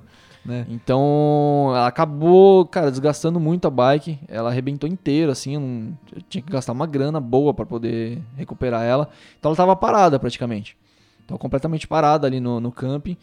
É, tanto que eu tentei vender ela algumas vezes ali. Eu falei, meu, quer saber? Eu vou tentar vender ela âncora. É, não queria, mas, poxa, não, eu não vou ter a grana pra poder pagar agora e tal. E realmente, eu tava sem grana até pra pagar o hostel, né? de onde eu tava ficando. Fiquei devendo, inclusive, lá o Juan, que era o dono do, do Casa Azul. e aí eu precisei fazer dinheiro, cara. Precisava ganhar dinheiro de algum, de algum jeito, né? O que, que eu fiz? É, o pessoal tava querendo fazer dente de navarino. E aí eu falei, meu, eu também quero fazer muito dente de navarino, né? Vamos pra Punta Arenas. Vamos pra Punta Arenas, de lá a gente parte. Foi eu, o, o Christian chileno e o Brice, o francês, até Punta Arenas. Ficamos uns dias lá, eu aproveitei para vender o máximo de fotos possíveis, ganhar dinheiro, né, conseguir fazer uma renda legal, para poder ver se é- seria viável fazer o, o dente de navarino. Acabou que, cara, a gente pesquisou bastante, estava saindo muito caro e ia sair muito da, da minha verba e da verba deles também, não ia dar certo. E a gente achou uma alternativa que eu já tinha ouvido falar antes, é, já sabia que, cara, era um trekking surreal e, e realmente é, pude comprovar isso, que foi o trekking do Cabo Forward, né? A gente resolveu fazer o Cabo Forward, que é o... é, assim, o Dente de Navarino é o trekking mais austral do planeta, né? Agora o Cabo Forward ele é o mais austral do, do continente, né? Que é, querendo ou não, o Dente de Navarino tá, tá numa ilha, né? Agora o Cabo Forward ele tá no continente sul-americano mesmo, né? É mais isolado, Cabo Fraude mais selvagem, pelo que Isso, eu já exatamente. pesquisei. né? exatamente. Ah, o Dente Navarino tem muita gente que faz. Cabo Fraude, cara, são poucas pessoas que terminam, assim. A gente deu uma boa pesquisada antes de fazer, tentar colher o máximo de informação possível. Cara, a gente descobriu que, sei lá, 70% das pessoas que tentam não conseguem chegar até o final, sabe? Só 30% chega até o final. E realmente, cara, você tem que ter uma- um, um bom preparo físico ali, é, uma mente bem preparada também, sabe? Um psicológico bem legal. E ficar ligado na. Ali você tem que estar muito ligado na tábua de marés, né? Porque você cruza muitos rios pela, pelo mar. Então você tem que estar sempre com a tábua de maré, maré em dia, saber qual é o horário certo de você cruzar, né? Pra você não passar perrengue, não ter água né? batendo no pescoço, por exemplo. Eu tive que atravessar rio lá, era, sei lá, acho que era 11 horas da noite, 10 horas da noite. Rapaz. A, a água batendo no umbigo, assim. E o frio? então, tava zero graus do lado de fora, imagina a água. Nossa, Nossa. cara, tem É, foi complicado, mas assim, cara, valeu demais a pena o Cabo Fraud. Eu acho que foi, acho que um dos pontos auges da, da minha vida o Cabo Fraud. Eu aprendi muita coisa ali. A natureza, ela, ela tem uma maneira de ensinar a gente que, cara, é um negócio surreal. Não dá pra explicar. Eu, eu lembro lá na, na sua websérie que vocês. é, assim, a ida até o Cabo Fraude, ela também não foi uma, assim, uma, uma, uma reunião ali. Também vocês tinham os seus propósitos, né? Também. Você, Sim. o Brice, pra ir lá, assim. Qual que. O que que, que rolou, assim, nessa. Ide- Tanto da sua parte quanto da do Brice, assim? É, então, éramos três, três doidos perdidos no, no fim do mundo. o, bom, vou resumir um pouquinho. O, o Christian é um chileno que eu vi ele sorrir poucas vezes na vida. Ele é um cara mais fechado, mais na dele. E, cara, ele é um daqueles, daquelas pessoas que precisa fazer coisas completamente diferentes para poder se sentir vivo, sabe? E o Brice, ah, o francês, ele já tinha um passado um pouco diferente. Ele, na verdade, ele estava ali na, na América do Sul porque ele tinha acabado de casar, com uma mulher na França. Só que ela desfez o casamento, sei lá, uma semana depois, assim, do casamento. Caramba. Então eles casaram e ela simplesmente falou assim: ah, não vou na lua de mel. A lua de mel era justamente eles virem pra, pra, pra América do Sul pra pedalarem até o fim do mundo, né? Justamente pra dizer, né? Ele, ele era poeta, né? Então, num teor poético aí. A ideia era eles peda- pedalarem até o fim do mundo pra mostrar que o amor deles nunca chegaria ao fim. Essa era a ideia. Caramba. Então. Extremamente poético. É, mas aí o que aconteceu? Ela terminou com ele, é, uma semana depois do casamento, ele falou: Meu, o que, que eu vou fazer? O que eu tenho na minha vida é o quê? Uma passagem de avião e uma bicicleta. Dane-se, vou pro, vou pro fim do mundo sozinho. e aí veio, pegou o avião, foi até Santiago e começou a descer. E aí tava lá eu, ele e o, e o Christian. E eu, cara, eu na verdade eu não sabia porque que eu tava ali mais perdido que, que, sei lá, cebola e ensalada de fruta. Cara, eu só sei que eu tava tentando me encontrar, sabe? Encontrar outro, outros valores, sabe? Outras, Alguma coisa diferente. alguma coisa diferente, sabe? Então, é, eu tava ali. Meu passado era meio parecido com com um pouco dos dois, sabe? Eu, eu queria também é, me sentir vivo, sabe? De alguma forma, encontrar algo com que me fizesse sentir vivo, assim como o, o Christian, né? E eu tinha um passado amoroso, vamos dizer, um passado meio conturbado como o do, do Brice. Do Brice. E, bom, estávamos ali os três, rumo ao fim do mundo, cada um com um propósito, um objetivo e um passado né, distinto, porém semelhantes.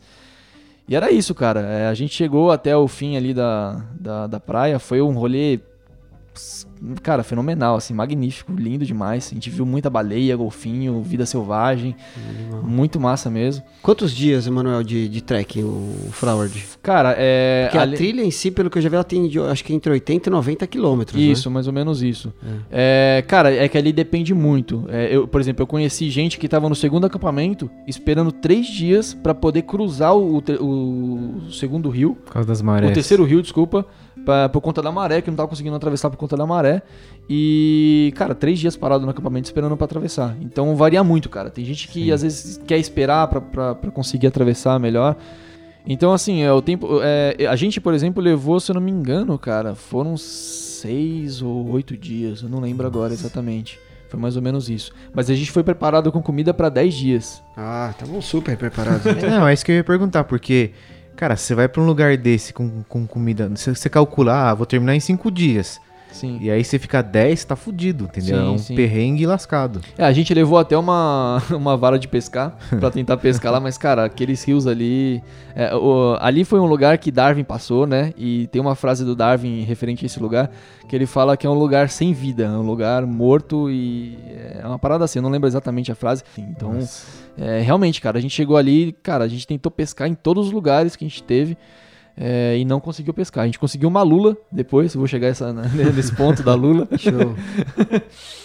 Mas voltando aí ó, a- ao assunto do da, da gente se, se encontrar ali, né? Bom, o, cara, a gente chegou até a ponta né, da, da cruz, né? Que no, no final do, do, do trekking do Cabo Forward tem uma montanha onde construíram uma cruz, né? Que se chama Cruz dos Sete Mares, que o pessoal deu o nome. E aí chegamos ali e falamos, meu, vamos subir e tal. O clima tava super péssimo, assim. E aí o, o Brice falou assim, meu, eu não vou subir não, eu vou ficar aqui. Porque a minha ideia de chegar até o fim do mundo era mostrar que meu amor, né, é, por, por minha ex, nunca chegaria ao fim. Mas realmente chegou. Então eu tô aqui com minha aliança, o que, que eu vou fazer? Eu tô no fim do mundo, eu vou depositar minha aliança aqui no fim, né? Porque realmente chegou ao fim. Caraca. E aí ele ficou ali, é, fez o ritual dele, não sei como é que foi. E aí eu e o, e o Christian subimos a montanha, né? Ah, pô, a gente queria ver o visual por trás de lá, né? Ver os fiordes, né? As montanhas e, o- e tudo mais. Cara, foi uma, uma peregrinação mesmo subir aquela montanha. E quando chegamos lá em cima, cara, pra você ter uma ideia, a- a- o rolê inteiro desse dia, cara, não tinha ventado quase nada, assim, nada. Chegamos lá em cima, cara, começou uma ventania. Hum. Cara, que a gente pulava assim, parecia que a gente tava flutuando, assim. Era surreal de, de, de bonito, assim. Eu- Parecia que. Bom, galera, quem não sabe, né? Se a gente não falou, vamos refalar de novo. Emanuel tem a websérie dele chamada La Espina, que é dividida em duas partes, né? Tem a primeira parte, tem a segunda, que ele já contou aqui, né? O porquê que ela teve essa interrupção. Mas é da segunda parte, cara, de todos os episódios, esse momento que você acabou de falar foi um dos que mais me emocionou. Pelas palavras, Bem espiritual, pelo né? Momento foi foi um momento muito puro ali, cara. Nossa, eu vendo aquela cena ali, vocês deitando contra o vento e o vento trazendo vocês, meu, foi realmente algo muito muito emocionante, assim, pelo menos pra mim, assim, e ouvindo você falar agora também, né? Coisas que só a natureza consegue, como eu sempre digo. É, cara, e a gente tá dando spoiler aqui da série, né? querendo ou É, não. o pessoal tem que assistir. Mas, mas é legal, é legal ter esse visual depois aí, quem quiser assistir. Cara, é, nesse momento aí, que essas rajadas de vento estavam rebatando, né, batendo na nossa cara ali, eu vi o Christian sorrir, cara, como eu nunca tinha visto ele sorrir antes. Olha que demais. E ele olhou na minha cara e falou assim, cara, isso é esse tipo de coisa que me faz sentir vivo, sabe? Eu falei, caramba, e cara, e, e escorreu uma lágrima nele, assim, e, cara, eu chorei também. Fiquei super emocionado na hora e fiquei, putz, velho, tô aqui nesse lugar incrível, cheguei no fim do mundo, onde eu quis chegar, com esses dois caras também que, meu, compartilharam muita coisa comigo. A gente voltou super feliz da vida. Mas antes de, antes do, né, de eu voltar, queria falar de um de um personagem que a gente encontrou no meio dessa É, trilha, conta.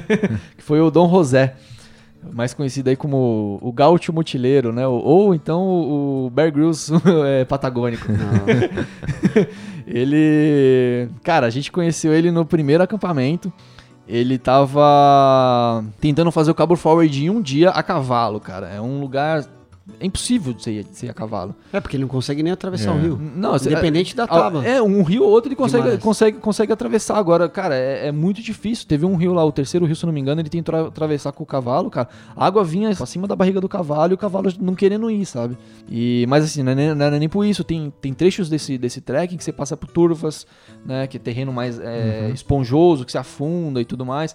Tem partes dessa trilha que você passa por pedras no meio da encosta da praia e o cavalo não consegue passar ali, cara. Nossa, cara. Então eu não sei como é que ele ia fazer Caraca. isso, mas é, esse era o plano dele. Ele tava levando, uma, inclusive, uma menina lá que é, ficou hospedada na casa dele, trabalhando com ele ali no. Ele tem um, um quiosco, né? Um quiosquezinho é, antes da trilha, vendendo. É, isso era uma coisa que eu ia perguntar, né? Porque a gente falou da. Você falou que levou comida para 10 dias e tal. No, no trecho, né, do que compreende esses 80, 90 quilômetros do trekking, tem alguma coisa assim? Tem uma vilinha? É, Tem não, alguma- não tem nada. No início da trilha tem, uma, cara, como se fosse um mini trailer onde vende, sei lá, uma bolachinha, vende um negocinho outro, sabe, um cafezinho com leite, essas coisas, um chazinho, mais nada. E é dele, né, esse lugar. E mas assim, você não consegue comprar comidas, não, não tem nada ali, cara. Ali é a estrada do fim do mundo. Você tá, sei lá, sei lá, 100 quilômetros da, da cidade, né? É bem longe. E, cara, esse cara tava ali é, com esse cavalo, com essa menina. E ele não. Cara, ele tinha uma mochila cargueira cheia de sopaipilhas, né? Que é uma espécie de, de pão que eles fazem lá no Chile. E salsicha, era tudo que ele tinha. Nossa. Ele não levava barraca, não levava saco de dormir e não tinha um anorak. E a menina acompanhando. A menina acompanhando. A menina, tudo bem, ela tinha um anorak e tal, ela tinha uma mochila, uma Ela era, barraquinha. ela nativa ou era Ela uma era chilena, mas ela não era da região. Ela Ah. era de Santiago, se não me engano, ou mais pra cima, não lembro. agora. aventureira também? aventureira, tava viajando mochilando e tal. E aí ele prometeu a ela que ia levar ela até o Cabo Forge, né? Que ela ficou sabendo que era muito bonita e tal.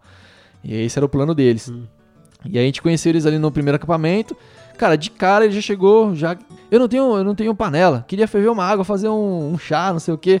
A gente, a gente peça uma panela. Não, não precisa não. Pegou uma garrafa PET lá de 2 litros de Coca-Cola, encheu com água do, do rio, né? E meteu na fogueira, velho. A gente, como assim? Vai meter na água? Não vai explodir esse negócio? Não, não, não, tem que fazer um furinho aqui, abrir aqui, não sei o quê. Cara, não explodiu. Tem um esquema lá que É, ele a faz. água que- não deixa derreter e você, É. o ar sai. É, exato. Você, faz um- você tem que fazer um furinho na tampa e deixar ela meio aberta, como se fosse uma panelinha de pressão, né? Ela funciona, né? E aí ela não, não estoura. A, a- a- Ela a- enruga. Ela enruga, mas ela não estoura, não explode. A gente com medo de apagar o fogo, que a gente acabou de acender, demorou pra acender pra caramba. E, cara, ele ferveu lá a água. A gente, ah, a gente tem chá de mate, a gente tem chá de camomila, tem chá de não sei o que. Ele, não, não, não, pera aí. Olhou pra árvore do lado, pegou uma folha daqui, pegou outra dali, botou dentro da, da, da- da- garrafa, sacudiu e tomou. Eu falei, o quê? Ele, não, isso aqui é bom pra isso, bom pra aquilo, não sei o que. O cara conhecia tudo, né? Nossa. Foi surreal. E aí, mais pra frente, a gente encontrou ele depois de novo no, no segundo acampamento. E a gente já tava ali, né, acampando e tal. E de repente chega ele lá, vindo, né, a pé do lado do cavalo e trazendo um negócio na mão, assim, grandão, né. A gente, o que, que é negócio na mão dele e tal? Ele chegou mais perto, ele, ó, trouxe o jantar. Caramba. Caraca, velho, era uma lula, velho. e aí ele contou a história que no meio do caminho ele, ele viu um, um castor, né? Acho que a lula deve ter ficado atracada no, no- na areia ali da, da praia, né? E o castor tava tentando pegar ela, comer, sei lá o que que tava acontecendo. E ele tentou pegar o castor. Só que o castor fugiu, ele falou, ah, bom, tudo bem, tem uma lula. Vai a Lula. Não tem tu, vai tu mesmo. É, aí trouxe a lula pra gente, a gente ferveu ela lá na panela e comeu a lula de jantar. Ai, cara, Foi a além, nossa hein? janta. E, cara, era engraçado que ele pegava os pedaços de lula, metia na boca, sobrevivência. Meu, eu queria ter visto essa, essa É o coisa pessoalmente. patagônico É. mesmo. E aí depois disso eu, claro, voltei pra Punta Arenas, fiquei mais uns dias ali. E aí eu soube, né, que o menino Wilton, É, sou eu. que Grande aqui está Wilton. conosco, é, ele ia pra Patagônia, né? Foi Ah, muito legal, né? Porque você já tava com o celular de novo ou não? Não.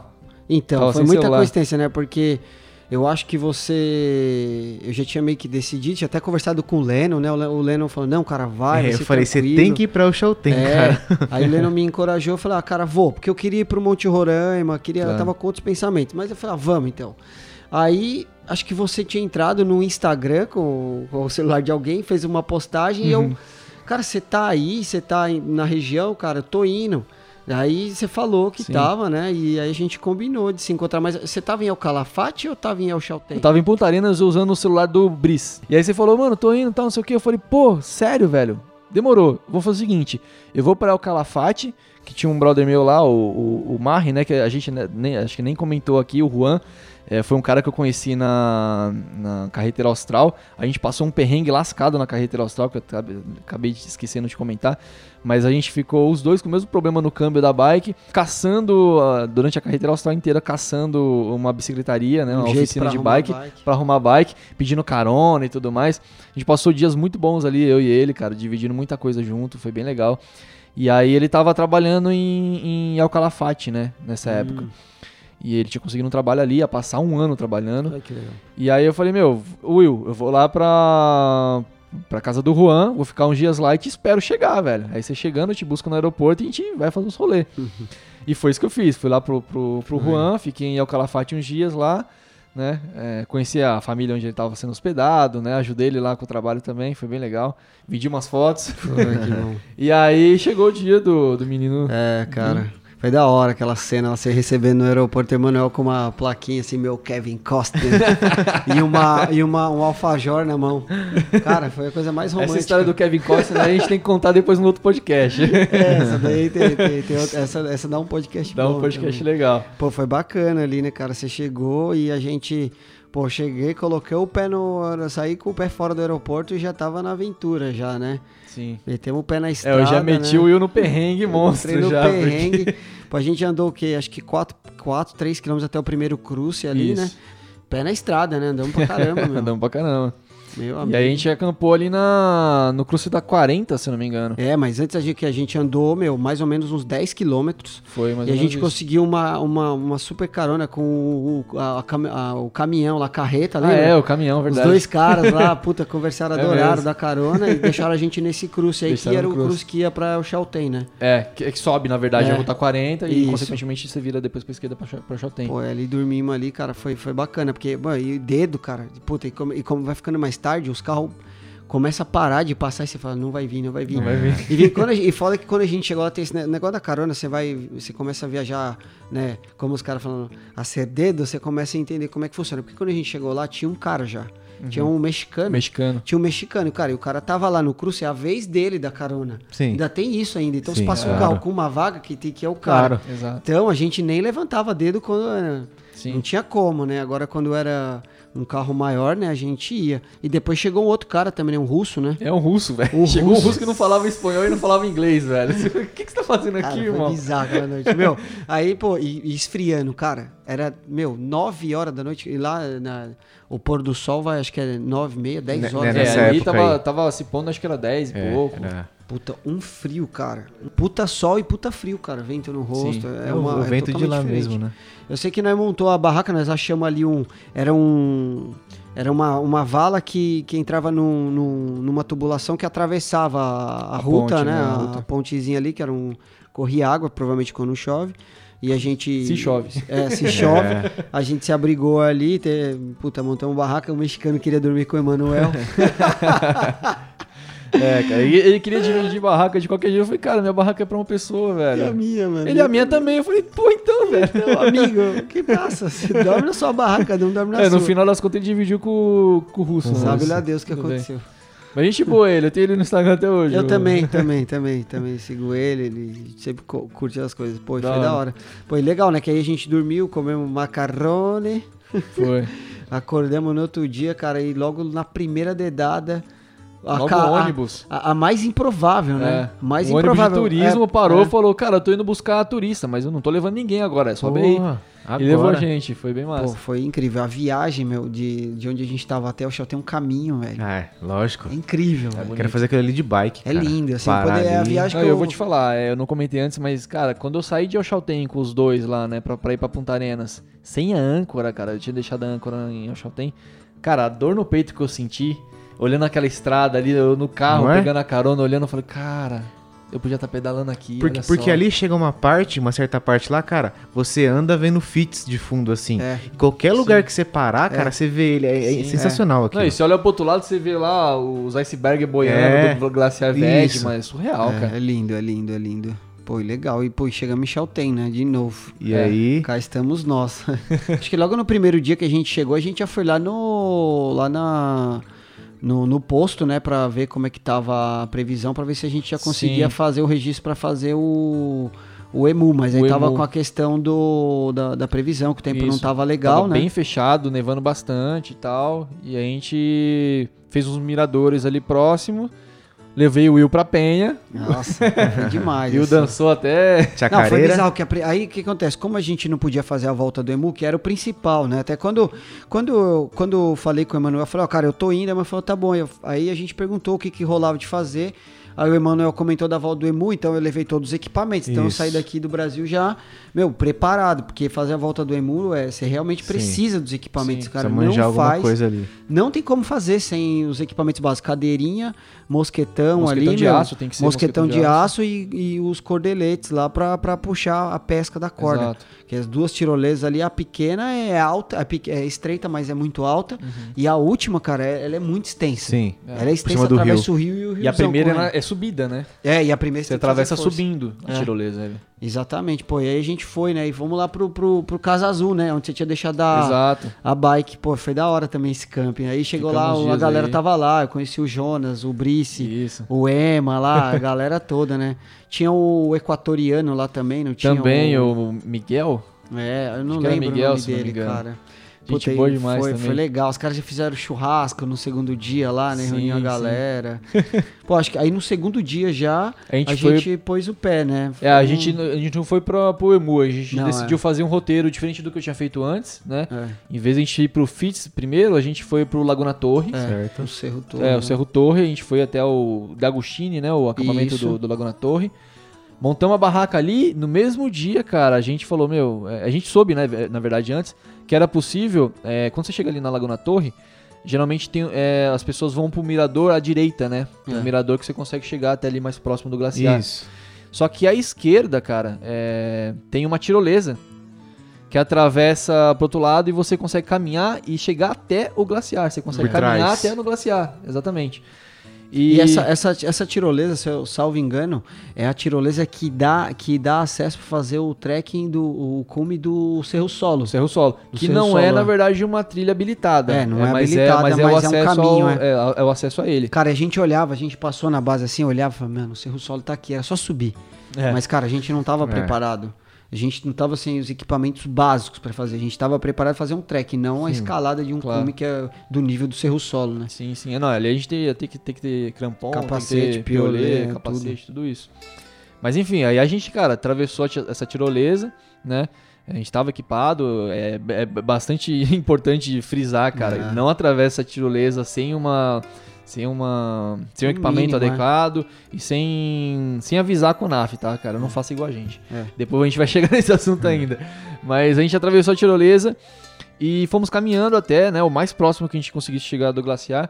Só que, cara, tava ventando demais, a Demais, gente tava né? quase sendo jogado no, no chão, né? Nossa, foi. Só que, cara, a visão que a gente teve ali, ali já, já foi privilegiada Foi, demais. Aquele lanchinho, aquele pão com, com alguma coisa que a gente comeu lá foi o melhor da vida, cara. Aquela, aquela imagem, meu, não sai da minha mente nunca ali. Foi, foi lindo. Aquela ali, cara. ventania também. E aí, se escondeu ali embaixo das pedras ali, ficou só observando aquele infinito de branco que tem. Foi. com o cerro solo ali, putz, animal, cara. E aí, bom, a gente eh, não chegamos ao glaciar por conta do vento, acabamos voltando, porque na volta a gente acabou encontrando Cara, foi muito azar, né? Na hora que a gente saiu da tirolesa, meu, e eu já tinha falado, mano, já pensou? Eu, tipo, meu, parece que eu tinha pressentido. Eu falei, cara, se a gente encontra os guarda-parque, nós tá fudido. E, pô, na hora que a gente terminou de atravessar, vem os dois guarda-parque, o cara e a mina. Vocês têm autorização pra atravessar aqui? Não, mas não, detalhe, antes, de- na verdade, antes de a gente atravessar, a gente viu que ele estava lá É. e falou, mano, só fala português, ninguém sabe falar espanhol, e fala que foi o. Como que era o nome do. O Brian, o Brian, Ryan? a gente falou, meu, a gente tava lá no camp, tinha um guia lá, o Brian falou, não, lá dá pra ir, vai Brian. tranquilo, vocês estão com equipamento. Então, meu, a gente inventou uma Jeitinho história brasileiro. fictícia lá, meu, não façam isso. Né? E, pô, aí o cara falou, não, mas vocês não têm autorização. Ele falou, não, mas a gente tinha um guia lá, né? E o cara, como é o nome do guia? Brian. E ele falou que era tranquilo e que podia que não tinha problema, a gente foi. Puta, aí a gente escapou dessa. Mas aí também a gente falou, né, que, é, que eu era montanhista, É, escalador, você tinha experiência. também. E eu, a gente mostrou os equipamentos. ele olhou pra gente, ele é. viu que a gente tava realmente de- devidamente eh, equipado É, e não era tudo mais, dois, sabia é. o que a gente tava fazendo e tudo mais. Então ele falou, não, tranquilo, e deixou a gente passar, foi, foi de boa. E acho, e acho que foi, foi nessa época também que os dois brasileiros morreram lá no, no FITS, né? Eu- quando eu cheguei em El Chaltén, tinha acabado de acontecer. Foi dois dias antes, que era o Leandro e a Nota, que eu, e o outro eu não lembro o nome, cara. Foi. Lembro até que quando eu cheguei eu fiquei super preocupado, porque, cara, você tá lá, você é brasileiro. Né? E, pô, acabou de acontecer o puto incidente, querendo ou não, a gente, né, poderia ser uma fonte de comunicação. Então, todo dia eu, eu falava, Emanuel, vamos lá na guirmandaria pra perguntar se tem notícia dos caras e nada, nada, nada, nada, né? E, puta, foi bem, bem, bem pontuado É, isso foi daí, o cara. Fabrício Amaral e o Leandro Isso, Ianota. É, em memória, Isso né? aí. Fabrício Amaral e Leandro Ianota, cara. Eu lembro que a gente Fatalidade. meu, todo dia a gente ia no bombeiro, ia no posto de saúde, ia Cara, lá no a gente ia, guarda-parque. Preocupado. perguntava e, meu, não tinha sabia. informação. É, e, puta, e as informações que os caras davam era sempre pessimista, assim. Era, era, é foda lá, cara. É bem complicado. Acidente, incidente na montanha, né? É porque, assim, pelo é que é um eu lugar de entendi... acesso, né, velho? É, pelo É. que eu entendi também, é, quando chove na cidade, neva na montanha. Isso. Neva. E basicamente parece que foi isso que aconteceu, né? Tinha chovido, até que a gente pegou num, um dia antes de eu chegar, tinha chovido. E eu acho que eles pegaram mau tempo lá e. É, o né? clima ali tava muito instável, velho. Tava, Vieram, assim, geralmente vem um dia ruim, vem, aí Isso. vem um dia mais ou menos, um dia bom. Cara, eles pegaram, acho que, sei lá, três dias ruins diretos, assim, então... É, foi, foi ruim. Eu não sei ao certo a história, a gente né, não, não sabe, mas é, infelizmente é, o mau tempo não colaborou com a empreitada deles e. Foi isso. Então, É, e aí a gente, cara, ah, estávamos aí na, na Laguna Torre, né? Passamos uma noite aí, encontramos novamente o mexicano, né? Que tava aí no acampamento. pois é, né, cara? Ele tava no, no, no, no, no acampamento lá do, do De Agostini. É, e aí, cara, passamos uma noite e decidimos ir até o FITS, né? E aí pegamos. Cara, foi outro rolê animal. assim. E aí, e aí tem aquela é, bela história da pessoa que conhece neve pela primeira vez. Não, a gente ainda vai chegar lá, calma aí. a gente, antes a gente passou ali pela Laguna, Laguna Madre, Laguna Irra, cara, veio, um- tava tendo um vendaval Cara, gigantesco foi ali. bizarro ali, meu. O Ali Will eu quase foi levado. Ali eu senti o que era vento patagônico. É, Mas, foi. cara, você acha que nós, eu e o Emanuel, a gente tava devidamente preparado. Cara, tinha um cara que tava atrás da gente, ele tava de short, ele É. tava de camisa e tinha uma lona, uma- um saco preto na mochila dele. E, meu, aquela ventania detonou a gente de um jeito. Imagina o cara. Velho, foi. Não, foi tinha um cara na nossa frente também que ele tava levando aquela parada de escalada, mano. Como é que é, é, o nome? crash pad. Exato. Crash tava pad. levando o cara nas costas, assim, ele não tinha cargueira nem nada. Tava levando só aquilo, uma Caraca, mochilinha assim na frente. Eu falei, o que, que esse cara tá fazendo aqui, velho? tá ligado? E aí ele tava na frente assim, meio perdido. Então ele ia e voltava, olhava pra gente sem saber o que tá fazendo e tal. E aí ele viu que a gente começou a seguir, ele seguiu junto assim É, também. tá meio perdido. É, não sei aonde ele tava querendo ir, mas, pô, com aquele vendaval, cara, impossível chegar no lugar ali, fazer uma escalada ali, daquele jeito. E aí, cara, deixamos as mochilas ali no, no Põe Cenote, né, as cargueiras, e subimos pra atacar o, o Fitz, né, Pizza. a Laguna de los Três. E aí, claro, antes eu tinha feito a Laguna Sul, agora eu fiz a Laguna de los Três com o Will. E, cara, surreal, chegamos lá em cima... O, o tempo fechou um pouco, né? A gente não conseguiu ver muito bem o Fitz. É. Mas, cara, tava lindo, igual, assim. E aí chegamos na história que o Leno tocou aí. Cara, foi, foi, foi demais ali. Tava eu e o Wilton ali, cara, chegando na laguna, o Will olhou pra mim, olhou pra direita. Tinha uma montanha na- do lado direito, assim, da, da laguna tem uma montanha, né? Que eu não sei exatamente o nome. Mas, cara, tinha um amontoado de neve, assim. E aí o Will olhou pra mim e falou, cara, tem neve ali. Eu falei, tem, tem neve, velho. tem neve em todo lugar, pô. Ele, Aquela tá cara, acessível. é, ele, cara, eu vou lá. ele saiu correndo, velho. Saiu, tipo, milhão, Trail assim. running. Cara, É. foi. E é mó vendaval, uma ventania, frio pra caramba. E saiu correndo, eu falei, beleza, mano, deixa ele lá, né? Fui lá, me escondi, fiquei sentado ali atrás da pedra, só olhando pra ele lá, tirei umas fotinhas e tal. E aí, cara, quando eu vejo, olho pra ele, ele tá lá fazendo anjinho de neve, fazendo céu. Aquela felicidade, né? Cara, foi demais, assim, porque, meu, eu tinha um sonho de, de, de ver neve, assim, né, cara? Muita neve. Então, pô, a gente tava curtindo, eu ainda não tinha me ligado. Eu já tava vendo neve por todo lado já, né? É, Só que quando a gente chegou lá, no, no- a gente desceu, né, na, na base lá da, da laguna, descemos até a laguna. Sim. Meu, uma ventania, cara. Eram uns ventos de 80 km por hora, assim. A galera não conseguia ficar de pé. A gente achou uma pedra, se escondeu lá, né? Aí quando o vento deu uma amenizada, foi nessa hora que ele falou. E eu vi, cara, é a neve, agora, tá ligado? Falei, mano, eu vou lá, acho que eu dei alguma coisa pra você segurar minha mochila. Foi a que eu tava. Cara, eu peguei, só saí com a GoPro e o pau de selfie, saí correndo. Já aproveitei pra fazer um trail run ali. cara, quando eu cheguei na neve, assim, foi mó emocionante, cara. Que eu não gravei as cenas, tirei algumas fotos, assim, mas. Nossa, eu comi a neve, tirei na boca, deitei, puta, sentei, tirei selfie. Cara, foi demais, assim, foi uma, uma puta de uma realização, cara. Nossa. E eu lembro que você desceu todo emocionado, velho. A gente ficou ainda um Nossa. tempo ali, né? Ficamos lá, nossa, eu fiquei em êxtase, assim, meu, foi, foi surreal, assim, cara, eu tava num lugar incrível e realizando um sonho que eu tinha desde moleque, que era pegar neve. É. Meu, neve, pra quem é no Brasil, cara, neve é, meu, neve, meu, é, não existe Exato, neve. exato. Não existe. Eu lembro que nos anos 90, né, quando eu morava lá em Francisco Morato com os meus pais ali, né, 90, 2000, ainda tinha geada. Isso. Né? Nessa época você já se acordava de manhã que os matos tava assim que você puxava. Nossa, isso aqui é neve, era minha Que, neve. que agora só, só dá em Minas, isso e Aquilo no era sul. minha neve, é. É. Entendeu? Eu nunca tinha visto. Cara, quando cheguei lá, nossa, cara, foi, foi incrível, assim. É, pra gente é muito diferente, pra gente que é, que é do Brasil. Eu mesmo quando cheguei em Ushuaia pela primeira vez, quando eu tava no voo, cara, já sobrevoando assim pra descer, que eu olhei pra baixo, eu vi tudo branco, eu arregalei o olho, cara, assim que a, a sensação maior que isso foi só na hora que abriu a porta do aeroporto e aquele bafo de neve veio assim gelado, cara.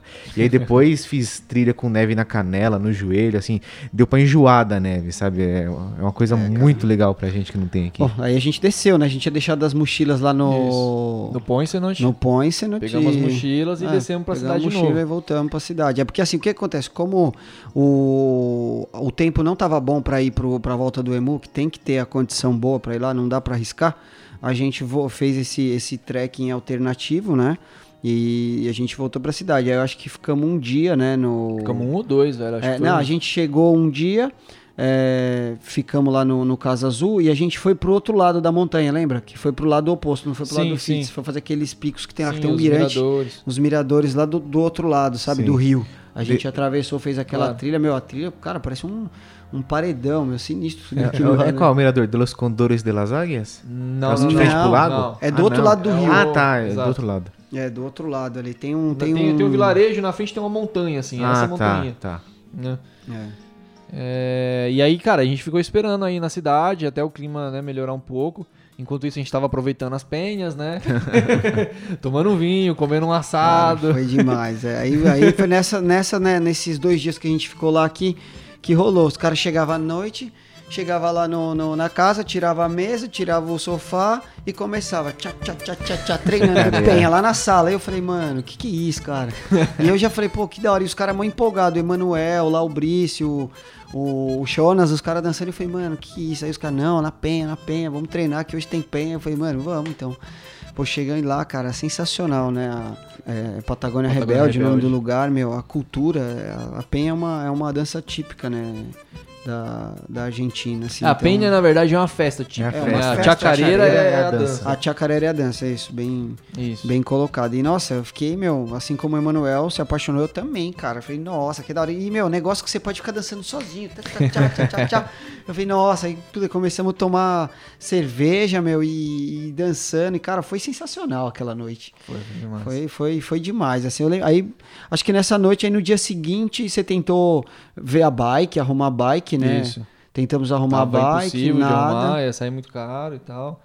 É. E aí eu já tava meio desistindo da Anchor, não sabia o que fazer, pensei até voltar com ela pro Brasil. Antes disso, é até legal comentar, cara, quando eu me despedi do Breeze e do Christian, a gente tinha combinado, teoricamente, na verdade num tom de brincadeira, eles falaram, meu, a gente tá, chegamos aqui no fim do mundo, o que a gente vai fazer agora? Eu falei brincando, né? Ah, no Brasil vai ter carnaval em fevereiro, né, velho? Pô, os caras, beleza, legal. Compraram passagem, velho. Aí, putz, aí eu já sabia que eu ia ter que voltar pro Brasil Sim. logo menos pra ir, pra, pra ir pro carnaval. Mas aí voltando agora, a gente, meu, é, tentei arrumar bike, não consegui. No dia seguinte, aí sim, fomos, é, enfim, pra volta do Emu, né? Enfrentar aí a volta do Emu. E aí, cara, já o primeiro dia, assim, você olhava pro, pras montanhas, cara, tudo completamente nevado, né? Porque a semana inteira nevou bastante ali nas montanhas. Foi um clima bem, bem ruim ali. E, cara, aí começou, né? A gente começou a trilha, começou a nevar. Eu falei, putz, velho, vai começar a nevar. Will, neve! Mano, o Emanuel tava com uma cara de triste, velho. Eu Porque ele já sabe que neve é perrengue. Criança no parquinho, velho. Eu olhava pra ele assim, ele todo desanimado, vindo atrás, eu na frente. Que da hora. Eu já, velho. já tava vindo enfrentar, enfrentando neve, cara, há muito tempo ali, então eu já sabia o perrengue que eu ia passar. É, bom, mas vou te falar, cara. Primeiro dia da Valdemu, eu falei, meu, se fosse em cinco dias, velho, vai ser ferrenho. Porque choveu, nevou e fez um frio. É. Cara, foi um frio. Só faltou gra- granizo ali. né? Só faltou granizo, cara. Pô, e a gente passou, foi o primeiro dia assim, foi, meu, foi um. Foi, foi uma puta de uma aventura, mas foi, eh, foi muito louco, assim, né, cara? É, a gente chegou naquele acampamento, naquele bosque também surreal. Sim, Surreal o acampamento, cara. É um bosque, umas árvores assim, meu.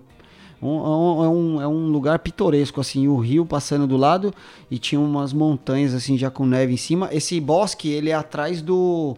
Do seu é, solo. Daquele. Não, Do- do Cerro Sol tá aqui. É Loma de Pliegue Loma de Tumbado? Pliegue, é, isso aí. isso. Eu é, fiz essa ele é na trilha. base dele, Exatamente, bem esse aí. baixo. Bem baixo, né? Esse bosque aí. Essa, essa, essa loma de Del Prieg dá vista pro Palaguna Torre. Exatamente. Isso, exato. A gente não subiu porque tava nevando. A gente passou a loma. Não, bonito. o loma do Plague tava branquinho, assim. É, branco. Completamente Cara, branco. eu acho que eu passei por essa trilha então. Eu acho que eu sei o bosque. Esse bo- Eu passei por um bosque, cara, que assim, as árvores todas quebradas. Tipo, do vento, sabe? Muita árvore Esse quebrada bosque assim. é o seguinte, é- ele é caminho pra ir pra volta É. do Emu. Só que aí, quando você foi no Loma de Pliegue, Sim, lado, sim. então, aí você pega vai pra direita, e direita. sobe. A gente pega pra esquerda e vai Ah, embora. E desce, Exato. é É, verdade. a pro gente pega pra esquerda e vai embora, né? É. é Aí o primeiro dia, eu acho que o primeiro dia foi, foi até mais tranquilo, né? Foi, foi assim, ó, o clima foi, foi. exaustivo, porque a gente andou É. acho que 16 quilômetros, cara. Sim. Mas assim, é, o- foi mais o clima que pegou e o cansaço, né? Físico. É. Mas aí o segundo dia, cara, aí foi o dia da aventura, né? A gente eh, pegou lá o, a, a tirolesa, a primeira tirole- tirolesa subindo, né? Foi bem legal a aventura. A gente até ajudou um Ah. casal lá, né? O Cara, Will isso que é legal, né? A gente tava. É o negócio que a gente fala da, da, da- do idioma e tal, pô. Eu nem sei que nós que eles eram alemães, eles não Eram falavam alemães, espanhol, falavam não, inglês. ou inglês pouco também, a gente não entendia muito bem, o Manuel mais no espanhol. Cara, a gente não sabia, eh, não, não tinha uma, uma boa comunicação, mas, cara, a gente entendia o que eles estavam precisando. E como eu entendo de técnicas verticais, eu sabia o que eles precisavam. Então, cara, eu atravessei, fui lá, busquei, a gente deu um puta apoio, atravessamos, eles ficaram super gratos e a gente passou eles pro outro lado. Cara, eles não tinham a mínima ideia do que, que tinha que fazer. Impressionante, né? Como, É. Então, talvez como se eles gente- não tivessem ali, eles talvez não Cara, teriam passado. É, eles iam poderia ficar ter acontecido esperando. alguma É, coisa. é. Ou poderia ter acontecido alguma, alguma, alguma coisa lá, meu, É. que não seria muito boa. Porque eles não sabiam nem onde colocar o mosquetão, cara, da, da cadeirinha. É, Foi, foi é, complicado. Chega a ser preocupante, cara. Eu fiquei super preocupado com eles, assim. Mas fiquei feliz quando eu vi que eles conseguiram atravessar. E É. aí a gente tocou, né? Primeiro dia era o passo do, do vento, Do né? vento. É, É, antes a gente primeiro não, cruzou o segundo, glaciar, né? Cruzamos É. o glaciar ali. O Will fez o primeiro Cara, cume patagônico. Cara, aquela foto, né? A gente, meu, a gente, a gente não precisava passar em cima do glaciar. Mas É, gente, era uma, é, uma pequena é. partezinha, né? É, uma passa. parte, mas a gente falou, cara, vamos lá, viu uma montanha, assim, um, um pico de gelo. Eu falei, cara, Emanuel, cume, vamos lá. E a gente subiu, cara, Emanuel com puta medo. Tem essa no. Tem uma- umas gravações, tem uns vídeos que fala isso, né? Tem. Experiência de mil anos do montanhista aqui, Emanuel, guiando a gente, porque, cara, realmente tem- você tá em cima de um glaciar, o que tá correndo por, eh, por baixo é água, é Sim. rio. Entendeu? Então, só- dependendo do lugar que você pisar, afunda o pé, cara, Vai pode embora. ser um abraço ou não. Então você tem que, meu, a gente ia batendo ali com o pau até chegar lá. E foi sensacional. Acho que a bandeirinha do Brasil é a foto clássica que tá no, no. Acho que essa foto tá no site do Papo Outdoor, lá Tá, no Sobre Nós, né? tá. Foto emblemática da travessia, aquela, né? Foi muito legal. Foi, foi massa. Cumbre. Cara, foi da hora. Foi bem legal. E todo mundo olhando da montanha lá sem entender nada. O que, que esse louco tá fazendo lá no meio do glaciar? Cara, nada. Nossa, doidão. E aí daí a gente subiu pro Passo do Vento, que a gente não pegou vento nenhum. Cara, é bizarro, né? sorte. Não, Passo do Vento, Passo do Vento. A própria Nath tinha falado do Passo É. do Vento. Não, que Passo do Vento, venta muito. É, todo mundo falou que a parte mais, mais perigosa, mais, né, mais chata de atravessar é o Passo do Vento, justamente por conta do vento muito forte É. ali, né? Cara, é gente- porque o que acontece? Lá, o passo do vento, você chega assim, né? Você, você chega no passo, aí você começa a descer de novo. Só que o que tá vindo de lá, você já tem a vista do, do- daquele campo de gelo sul, né? É. Campo de gelo sul, que é, é um acordo entre a Chile e Argentina. a Chile e Argentina, que é uma área que é como se fosse uma terra de ninguém, que é um, é um glaciar, cara. Que, meu, eu, se eu não tô enganado, eu já vi isso, depois a gente pode colocar o link no- na descrição do, do podcast. Eu acho que ele é o terceiro ou é o maior bloco de gelo do mundo, se eu não tô enganado. É o terceiro o terceiro ou quarto. Cara, essa- a- ele, ele se perde nas nuvens, né? A perder de Sim, vista, cara. assim. A, É a o- terceira. Terceira é a maior terceira, né? extensão de gelo continental do mundo. Ai, a É terceira. Cara, é surreal. Quando eu cheguei naquele lugar, eu, eu tô arrepiado Não, é só um de infinito falar. de branco, cara. É. Você olha assim e não acaba, velho. Você não sabe o que é montanha, você não sabe mais o que é céu. Tudo se mistura assim. Parece que ele vira a funila e se junta. É surreal. E nesse momento aí que a gente começou a descer, eu tive a brilhante ideia de fazer o quê? Uma raspadinha Uma de... raspadinha, velho. Nossa, cara. Levei, eu saí pensando nisso, cara, em fazer. Já foi planejado. Foi planejado. Pô, chegando lá, Manuel, senta aí, peraí. Catei o copo, três colheres de, de gelo, pum, pum, gelo bom, né? Que você não, não ia pegar aquele amarelado.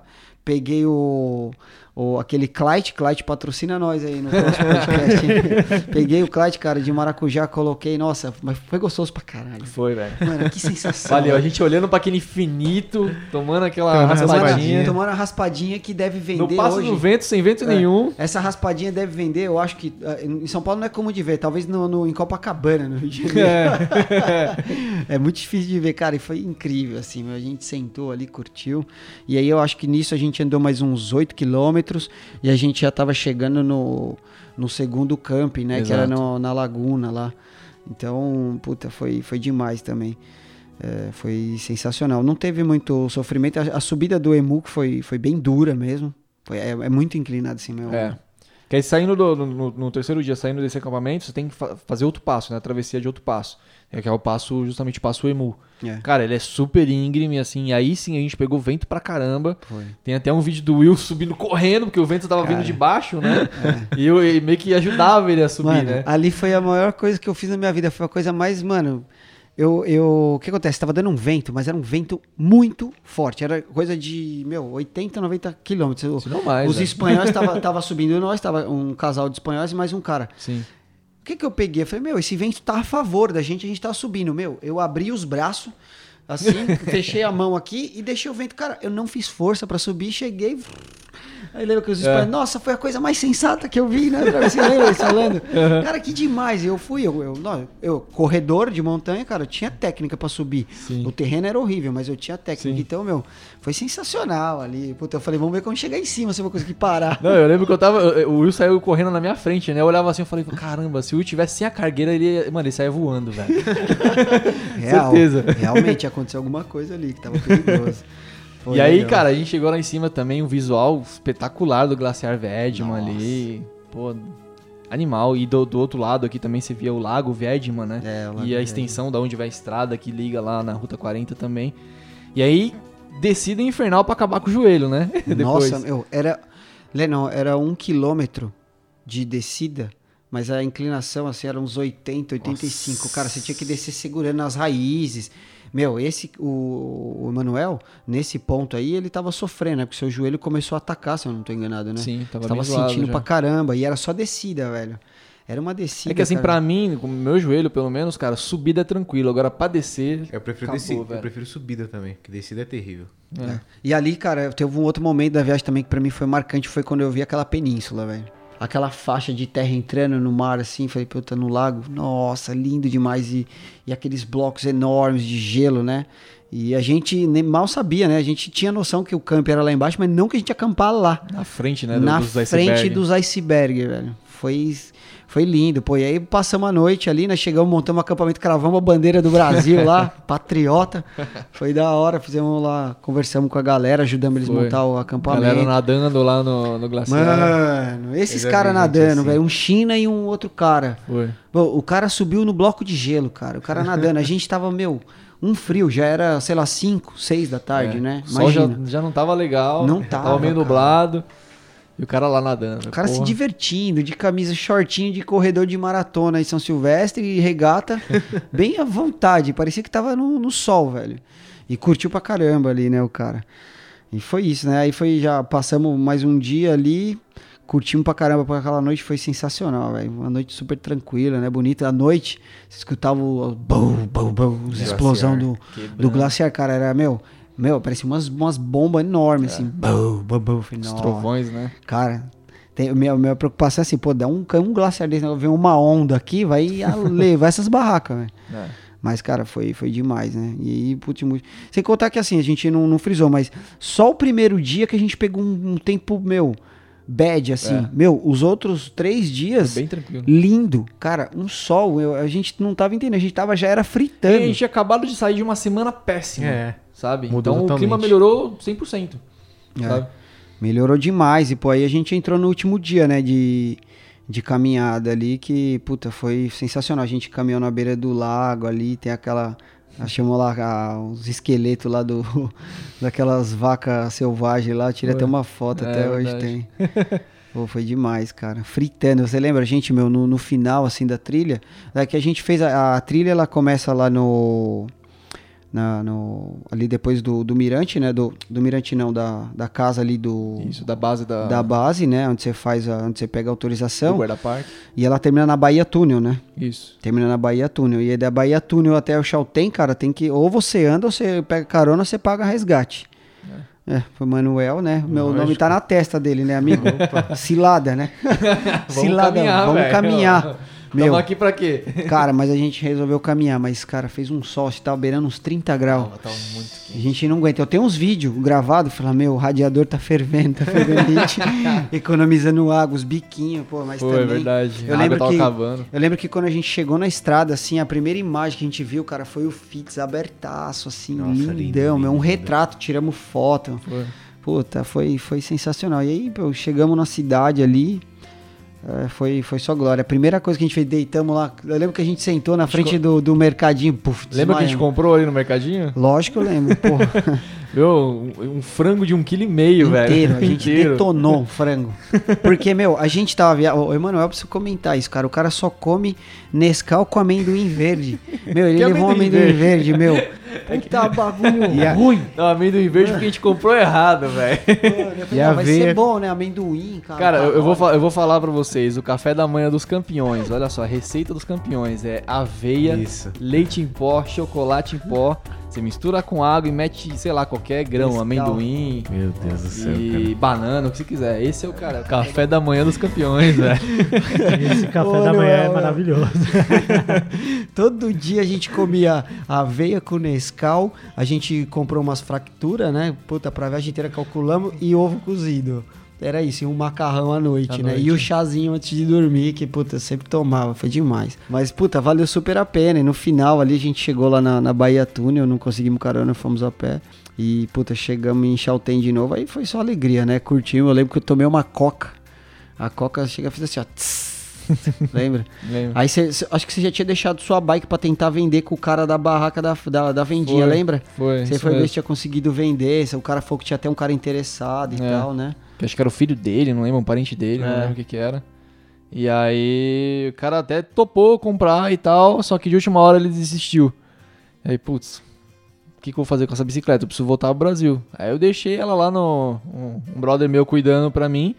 E aí voltei pro Brasil, né? É. antes, do, antes de a gente, antes de, de voltar e toda essa despedida, acho que teve uma coisa da hora que aconteceu que eu achei muito legal, assim. É, e eu acho que é uma coisa minha, assim, né? Eu não sou especialista em nada, né?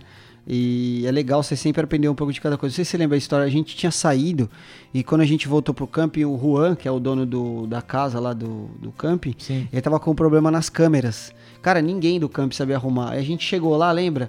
Aí acho que você perguntou, Will, você sabe arrumar? Aí eu falei, ah, cara, eu sei, né? Vamos lá. Cara, eu arrumei as câmeras do cara e ficou mó feliz. É. Aí ele me quitou, acho que duas noites de camp, Foi. me deu cerveja. cerveja. É, puta, foi sensacional, é velho. legal, né, velho? Foi demais, eu Nossa. fiquei mó feliz, porque, cara, você vê como é importante que nem você se vira com a fotografia, eu poderia me virar fazendo alguma outra coisa, você poderia se virar fazendo outra coisa. E viajar é isso, né? Exato. É a gente Se adaptar. é, se adaptar ali e, e usar o que a gente sabe pra tentar se É, virar. isso, isso é uma coisa que eu queria frisar, cara. Eu, por exemplo, na minha primeira viagem, tudo bem que eu saí, cara, como um cara comum, que não sabia fazer quase nada, assim. É a minha primeira viagem internacional. Cara, eu fui sem o norte praticamente, sabe? E consegui me virar super bem, velho. Consegui trabalho, consegui, sabe, sobreviver fazendo, né, fazendo artesanato, trabalhando pintando e tudo mais. Mesmo sem saber falar espanhol, aprendi espanhol na raça, cara. Então, assim, eu acho que, cara, qualquer um consegue fazer o que quiser, sabe? Basta você ter força de vontade, correr atrás do que você quer, sabe? E, cara, tentar, sabe? Uma coisa que, um, sabe, um- uma dica que eu quero dar pras pessoas, assim, cara, é, eu, pelo menos, eu não era nada impulsivo antes da minha primeira viagem de bicicleta. É, eu aprendi muito com a impulsividade. Claro que ela é muito ruim em muitos casos, né? Mas, cara, é, você não pensar duas vezes pra fazer algo que Claro. você realmente quer fazer, que você ama, cara, isso te abre tantas portas, É a velho. coragem. É, a coragem, é, assim, se você pensa duas vezes, você, putz, ah, mas aí pode dar errado, hum, é, pode dar aquilo, aí você acaba desistindo, sabe? Se você, cara, pensou, putz, é possível, se você vai lá e faz, velho, pô, eu, eu- te garanto que você vai se arrepender muito menos daquilo que você fez do que das coisas que você não fez. Sim, é, é uma coisa que você já tinha comentado, né, no, no começo do, do podcast, que assim, tapa você vai levar. Sim, Você vai levar algum tapa. Você não sabe o tamanho do tapa, mas você Exatamente. vai levar, entendeu? Você- mas é, o importante é, é você acreditar mesmo, ter esse espírito de, de, de busca, né? De buscar alguma, alguma coisa, ou a, a aventura, né? Ou algum propósito seu e, claro. e ir, cara. Eu acho demais. E legal, né, cara? A gente, eh, assim, não, não comentamos nessa segunda etapa aqui da, da sua viagem, mas eh, a gente tá finalizando aqui já o, o podcast, mas e também a viagem, né? Começou com o Tássio.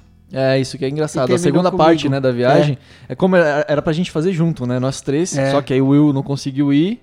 Pô, foi bem legal, cara. Eu abri a viagem com o Tássio e fechei com chave de ouro com o Will. Cara, foi demais, Então, né? eu- tava pensando aqui agora, porque foi muita coincidência, assim, você vê como o destino ele, ele conspira para as coisas darem certo. E eu fiquei mó feliz, assim, né? Porque, pô, eu não consegui no começo, eu fiquei até triste por causa do trabalho e tal, mas, pô, tá lá no final também foi, foi incrível, assim, foi, foi sensacional e eu acho que agregou mais até para você, porque, querendo ou não, você, em dois momentos da viagem, você teve com, com dois amigos, né? E pôde compartilhar também Claro. um pouco ali no começo e no final. Pô, cara, foi foda. Aí a gente se despediu ali em El Chaltén, né? No, no dia você me deixou na rodoviária e. Nossa, tem tanta coisa, né, cara? Legal essa. Putz, isso aqui daria. A gente poderia ficar batendo papo horas aqui, né? Seria. Meu, isso aqui dá um podcast de cinco episódios, cara. Falo, velho. Porque a gente não falou nada quase, a gente conta superficialmente, galera. Sim. Vocês que, assim, quem quer ter um pouco de noção do que a gente tá falando, tem que assistir mesmo a websérie e entender, porque a gente conta, mas a gente não conta nos Vai ter detalhes. uma outra experiência. Cara, tem assistindo. situações, por exemplo, que a gente, quando a gente ficou lá na, no cruze lá, pra, pra o Chaltén da, da Ruta, que a gente acampou aquela primeira noite quando a gente saiu de- do aeroporto de El Calafate, que a gente viu as- os guanacos correndo, meu, naquele pasto livre, cara, coisa mais um de linda. Meu, naquele. Puta, meu, que coisa linda. Assim, eu quando eu tava voltando para o Calafate pro aeroporto, que a gente fez a parada naquele mirador que você. A Leona. Da Leona, que, que eu vi lá o Patagonian Fox, os animais que são nativos da região. Coisa mais incrível. Só não vimos o emu. É, o Emu não. Eu O vi Emu. mais em cima, mais, mais ao norte. Ali naquela região não. Só não vi o emu, cara. Mas é, É, isso aí, cara, Emanuel. É e aí, surreal. Eu, cara, eu, eu queria frisar também, cara, que assim, esse tipo de viagem, é, por mais que, que a gente vá sozinho, a gente sempre acaba encontrando alguém pelo caminho, Claro. sabe? E essas pessoas, cara, elas fazem muito a sua viagem também. Cara, eu, eu, eu compartilhei muitas coisas legais e aprendi muita coisa legal no- nas duas viagens, sabe? É, na primeira, lá em 2014, onde eu aprendi muita coisa, tomei muito tapa na cara também, muita gente me ensinou muita coisa assim na raça, eu aprendi muita coisa na raça também. E, cara, eu sou muito grato a todos eles, assim. E nessa segunda parte, tudo bem que eu fui muito mais preparado e tudo mais, mas, cara, é, também aprendi bastante coisa, tomei bastante Claro. tapa na cara, conheci muita gente legal, é, pude agregar, acredito, né, pra, pra essas pessoas e com certeza elas agregaram muito pra mim também. É, eu sou muito grato a isso, cara, as pessoas principalmente, né, não só os lugares que eu visitei, né, as experiências que eu tive, mas também as pessoas. Cara, demais, demais mesmo. E aí, aí a gente se despediu ali em, em El Chaltén e aí você ficou mais uns dias. Como é que você fez? Porque eu lembro que a gente comentou, você falou, meu, eu falei, e aí, Manuel, como vai fazer? Você precisa de alguma coisa pra voltar? Né? Você falou, meu, a ser dedo. Eu falei, caralho, mano. o cara é doidão mesmo, Manuel.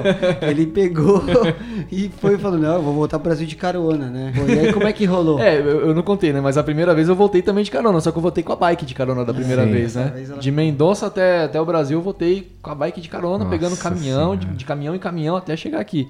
Dessa vez a bike ficou lá, né?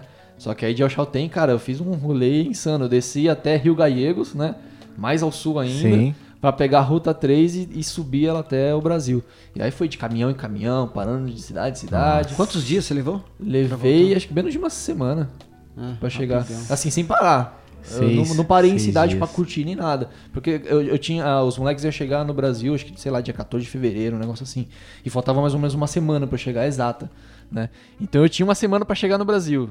Então eu não podia parar. Eu tava fazendo o dedo, fazendo, né, esticando o dedão lá, pedindo carona.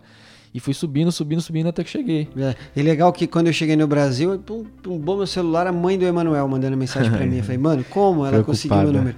Não, e você tem notícia do Emanuel? Eu falei, não, não sei de nada. Eu nem falei, porque ele tava voltando, e era Sim. surpresa, né? Sim. E eu, não, É. não, ele tá bem, eu tinha falado com ele, ele tava tranquilo, tá, tá tudo certo, tava com, né, tava... Tava tudo ok, não tava com nenhum problema e tal. E o Emanuel chegando já na, na encolha, cara. Foi muito legal, assim. Massa. E pela segunda vez eu fiz surpresa pra ela chegando, né? Da outra vez também eu É. fiz uma surpresa, ela nem acreditou.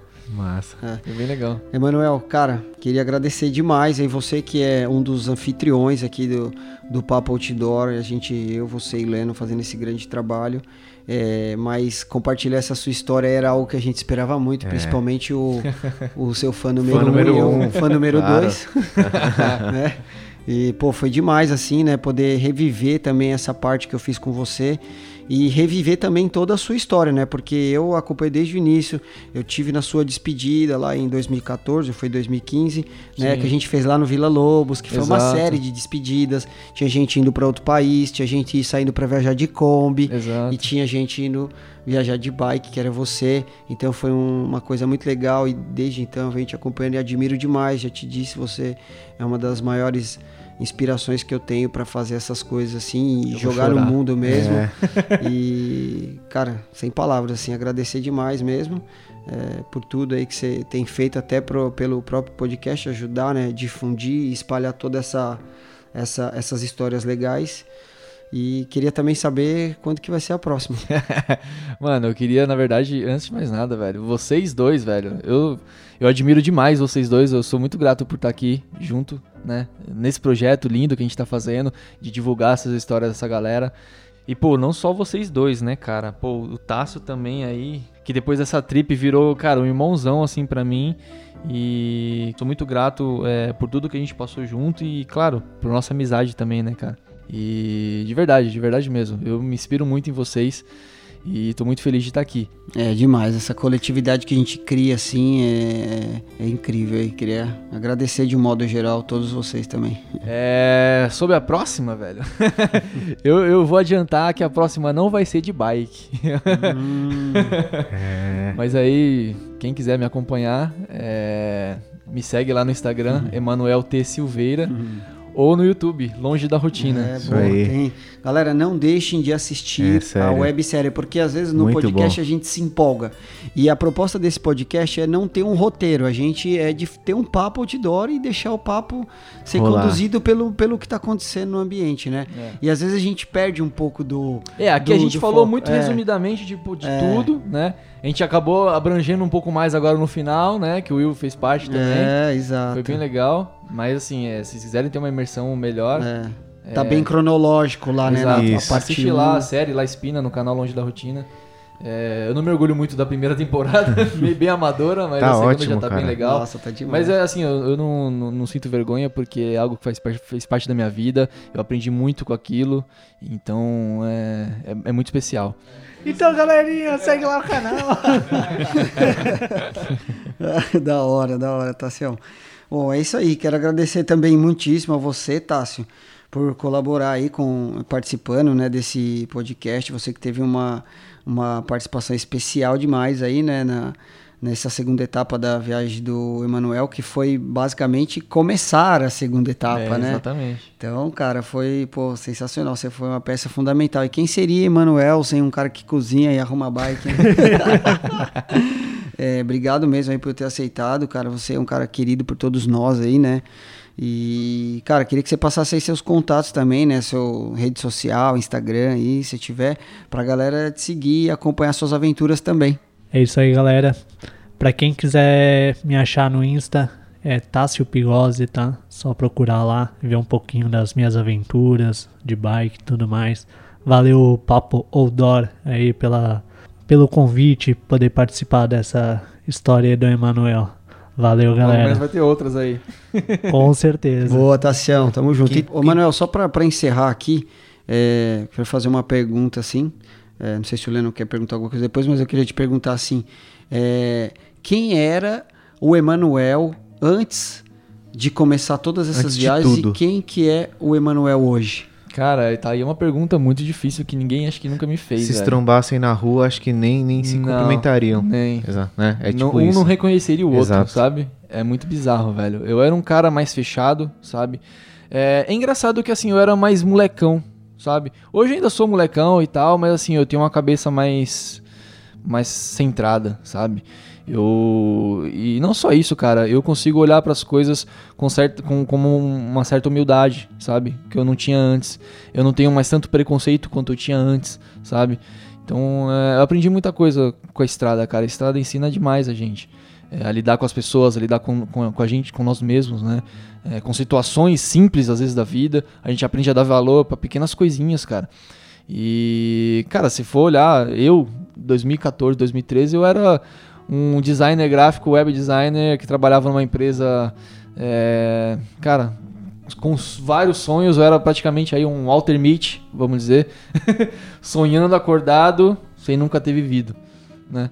E depois de eu ter vivido tudo isso, cara, é, eu só tenho a agradecer e por tudo que eu aprendi e por tudo que eu vivi, sabe? É, é isso, cara. É, resumindo tudo, eu não tenho nem mais o que falar. É experiências que causam inspiração. Você é uma inspiração, assim, sabe? É, resumindo a história. E é isso, cara. Cara, obrigado, valeu. É nóis. Valeu Até o próximo Papo Outdoor. Onde nós valeu. três estaremos juntos novamente. Sim, sempre. Caralho, velho, nem falei do tamanho do seu nariz, né?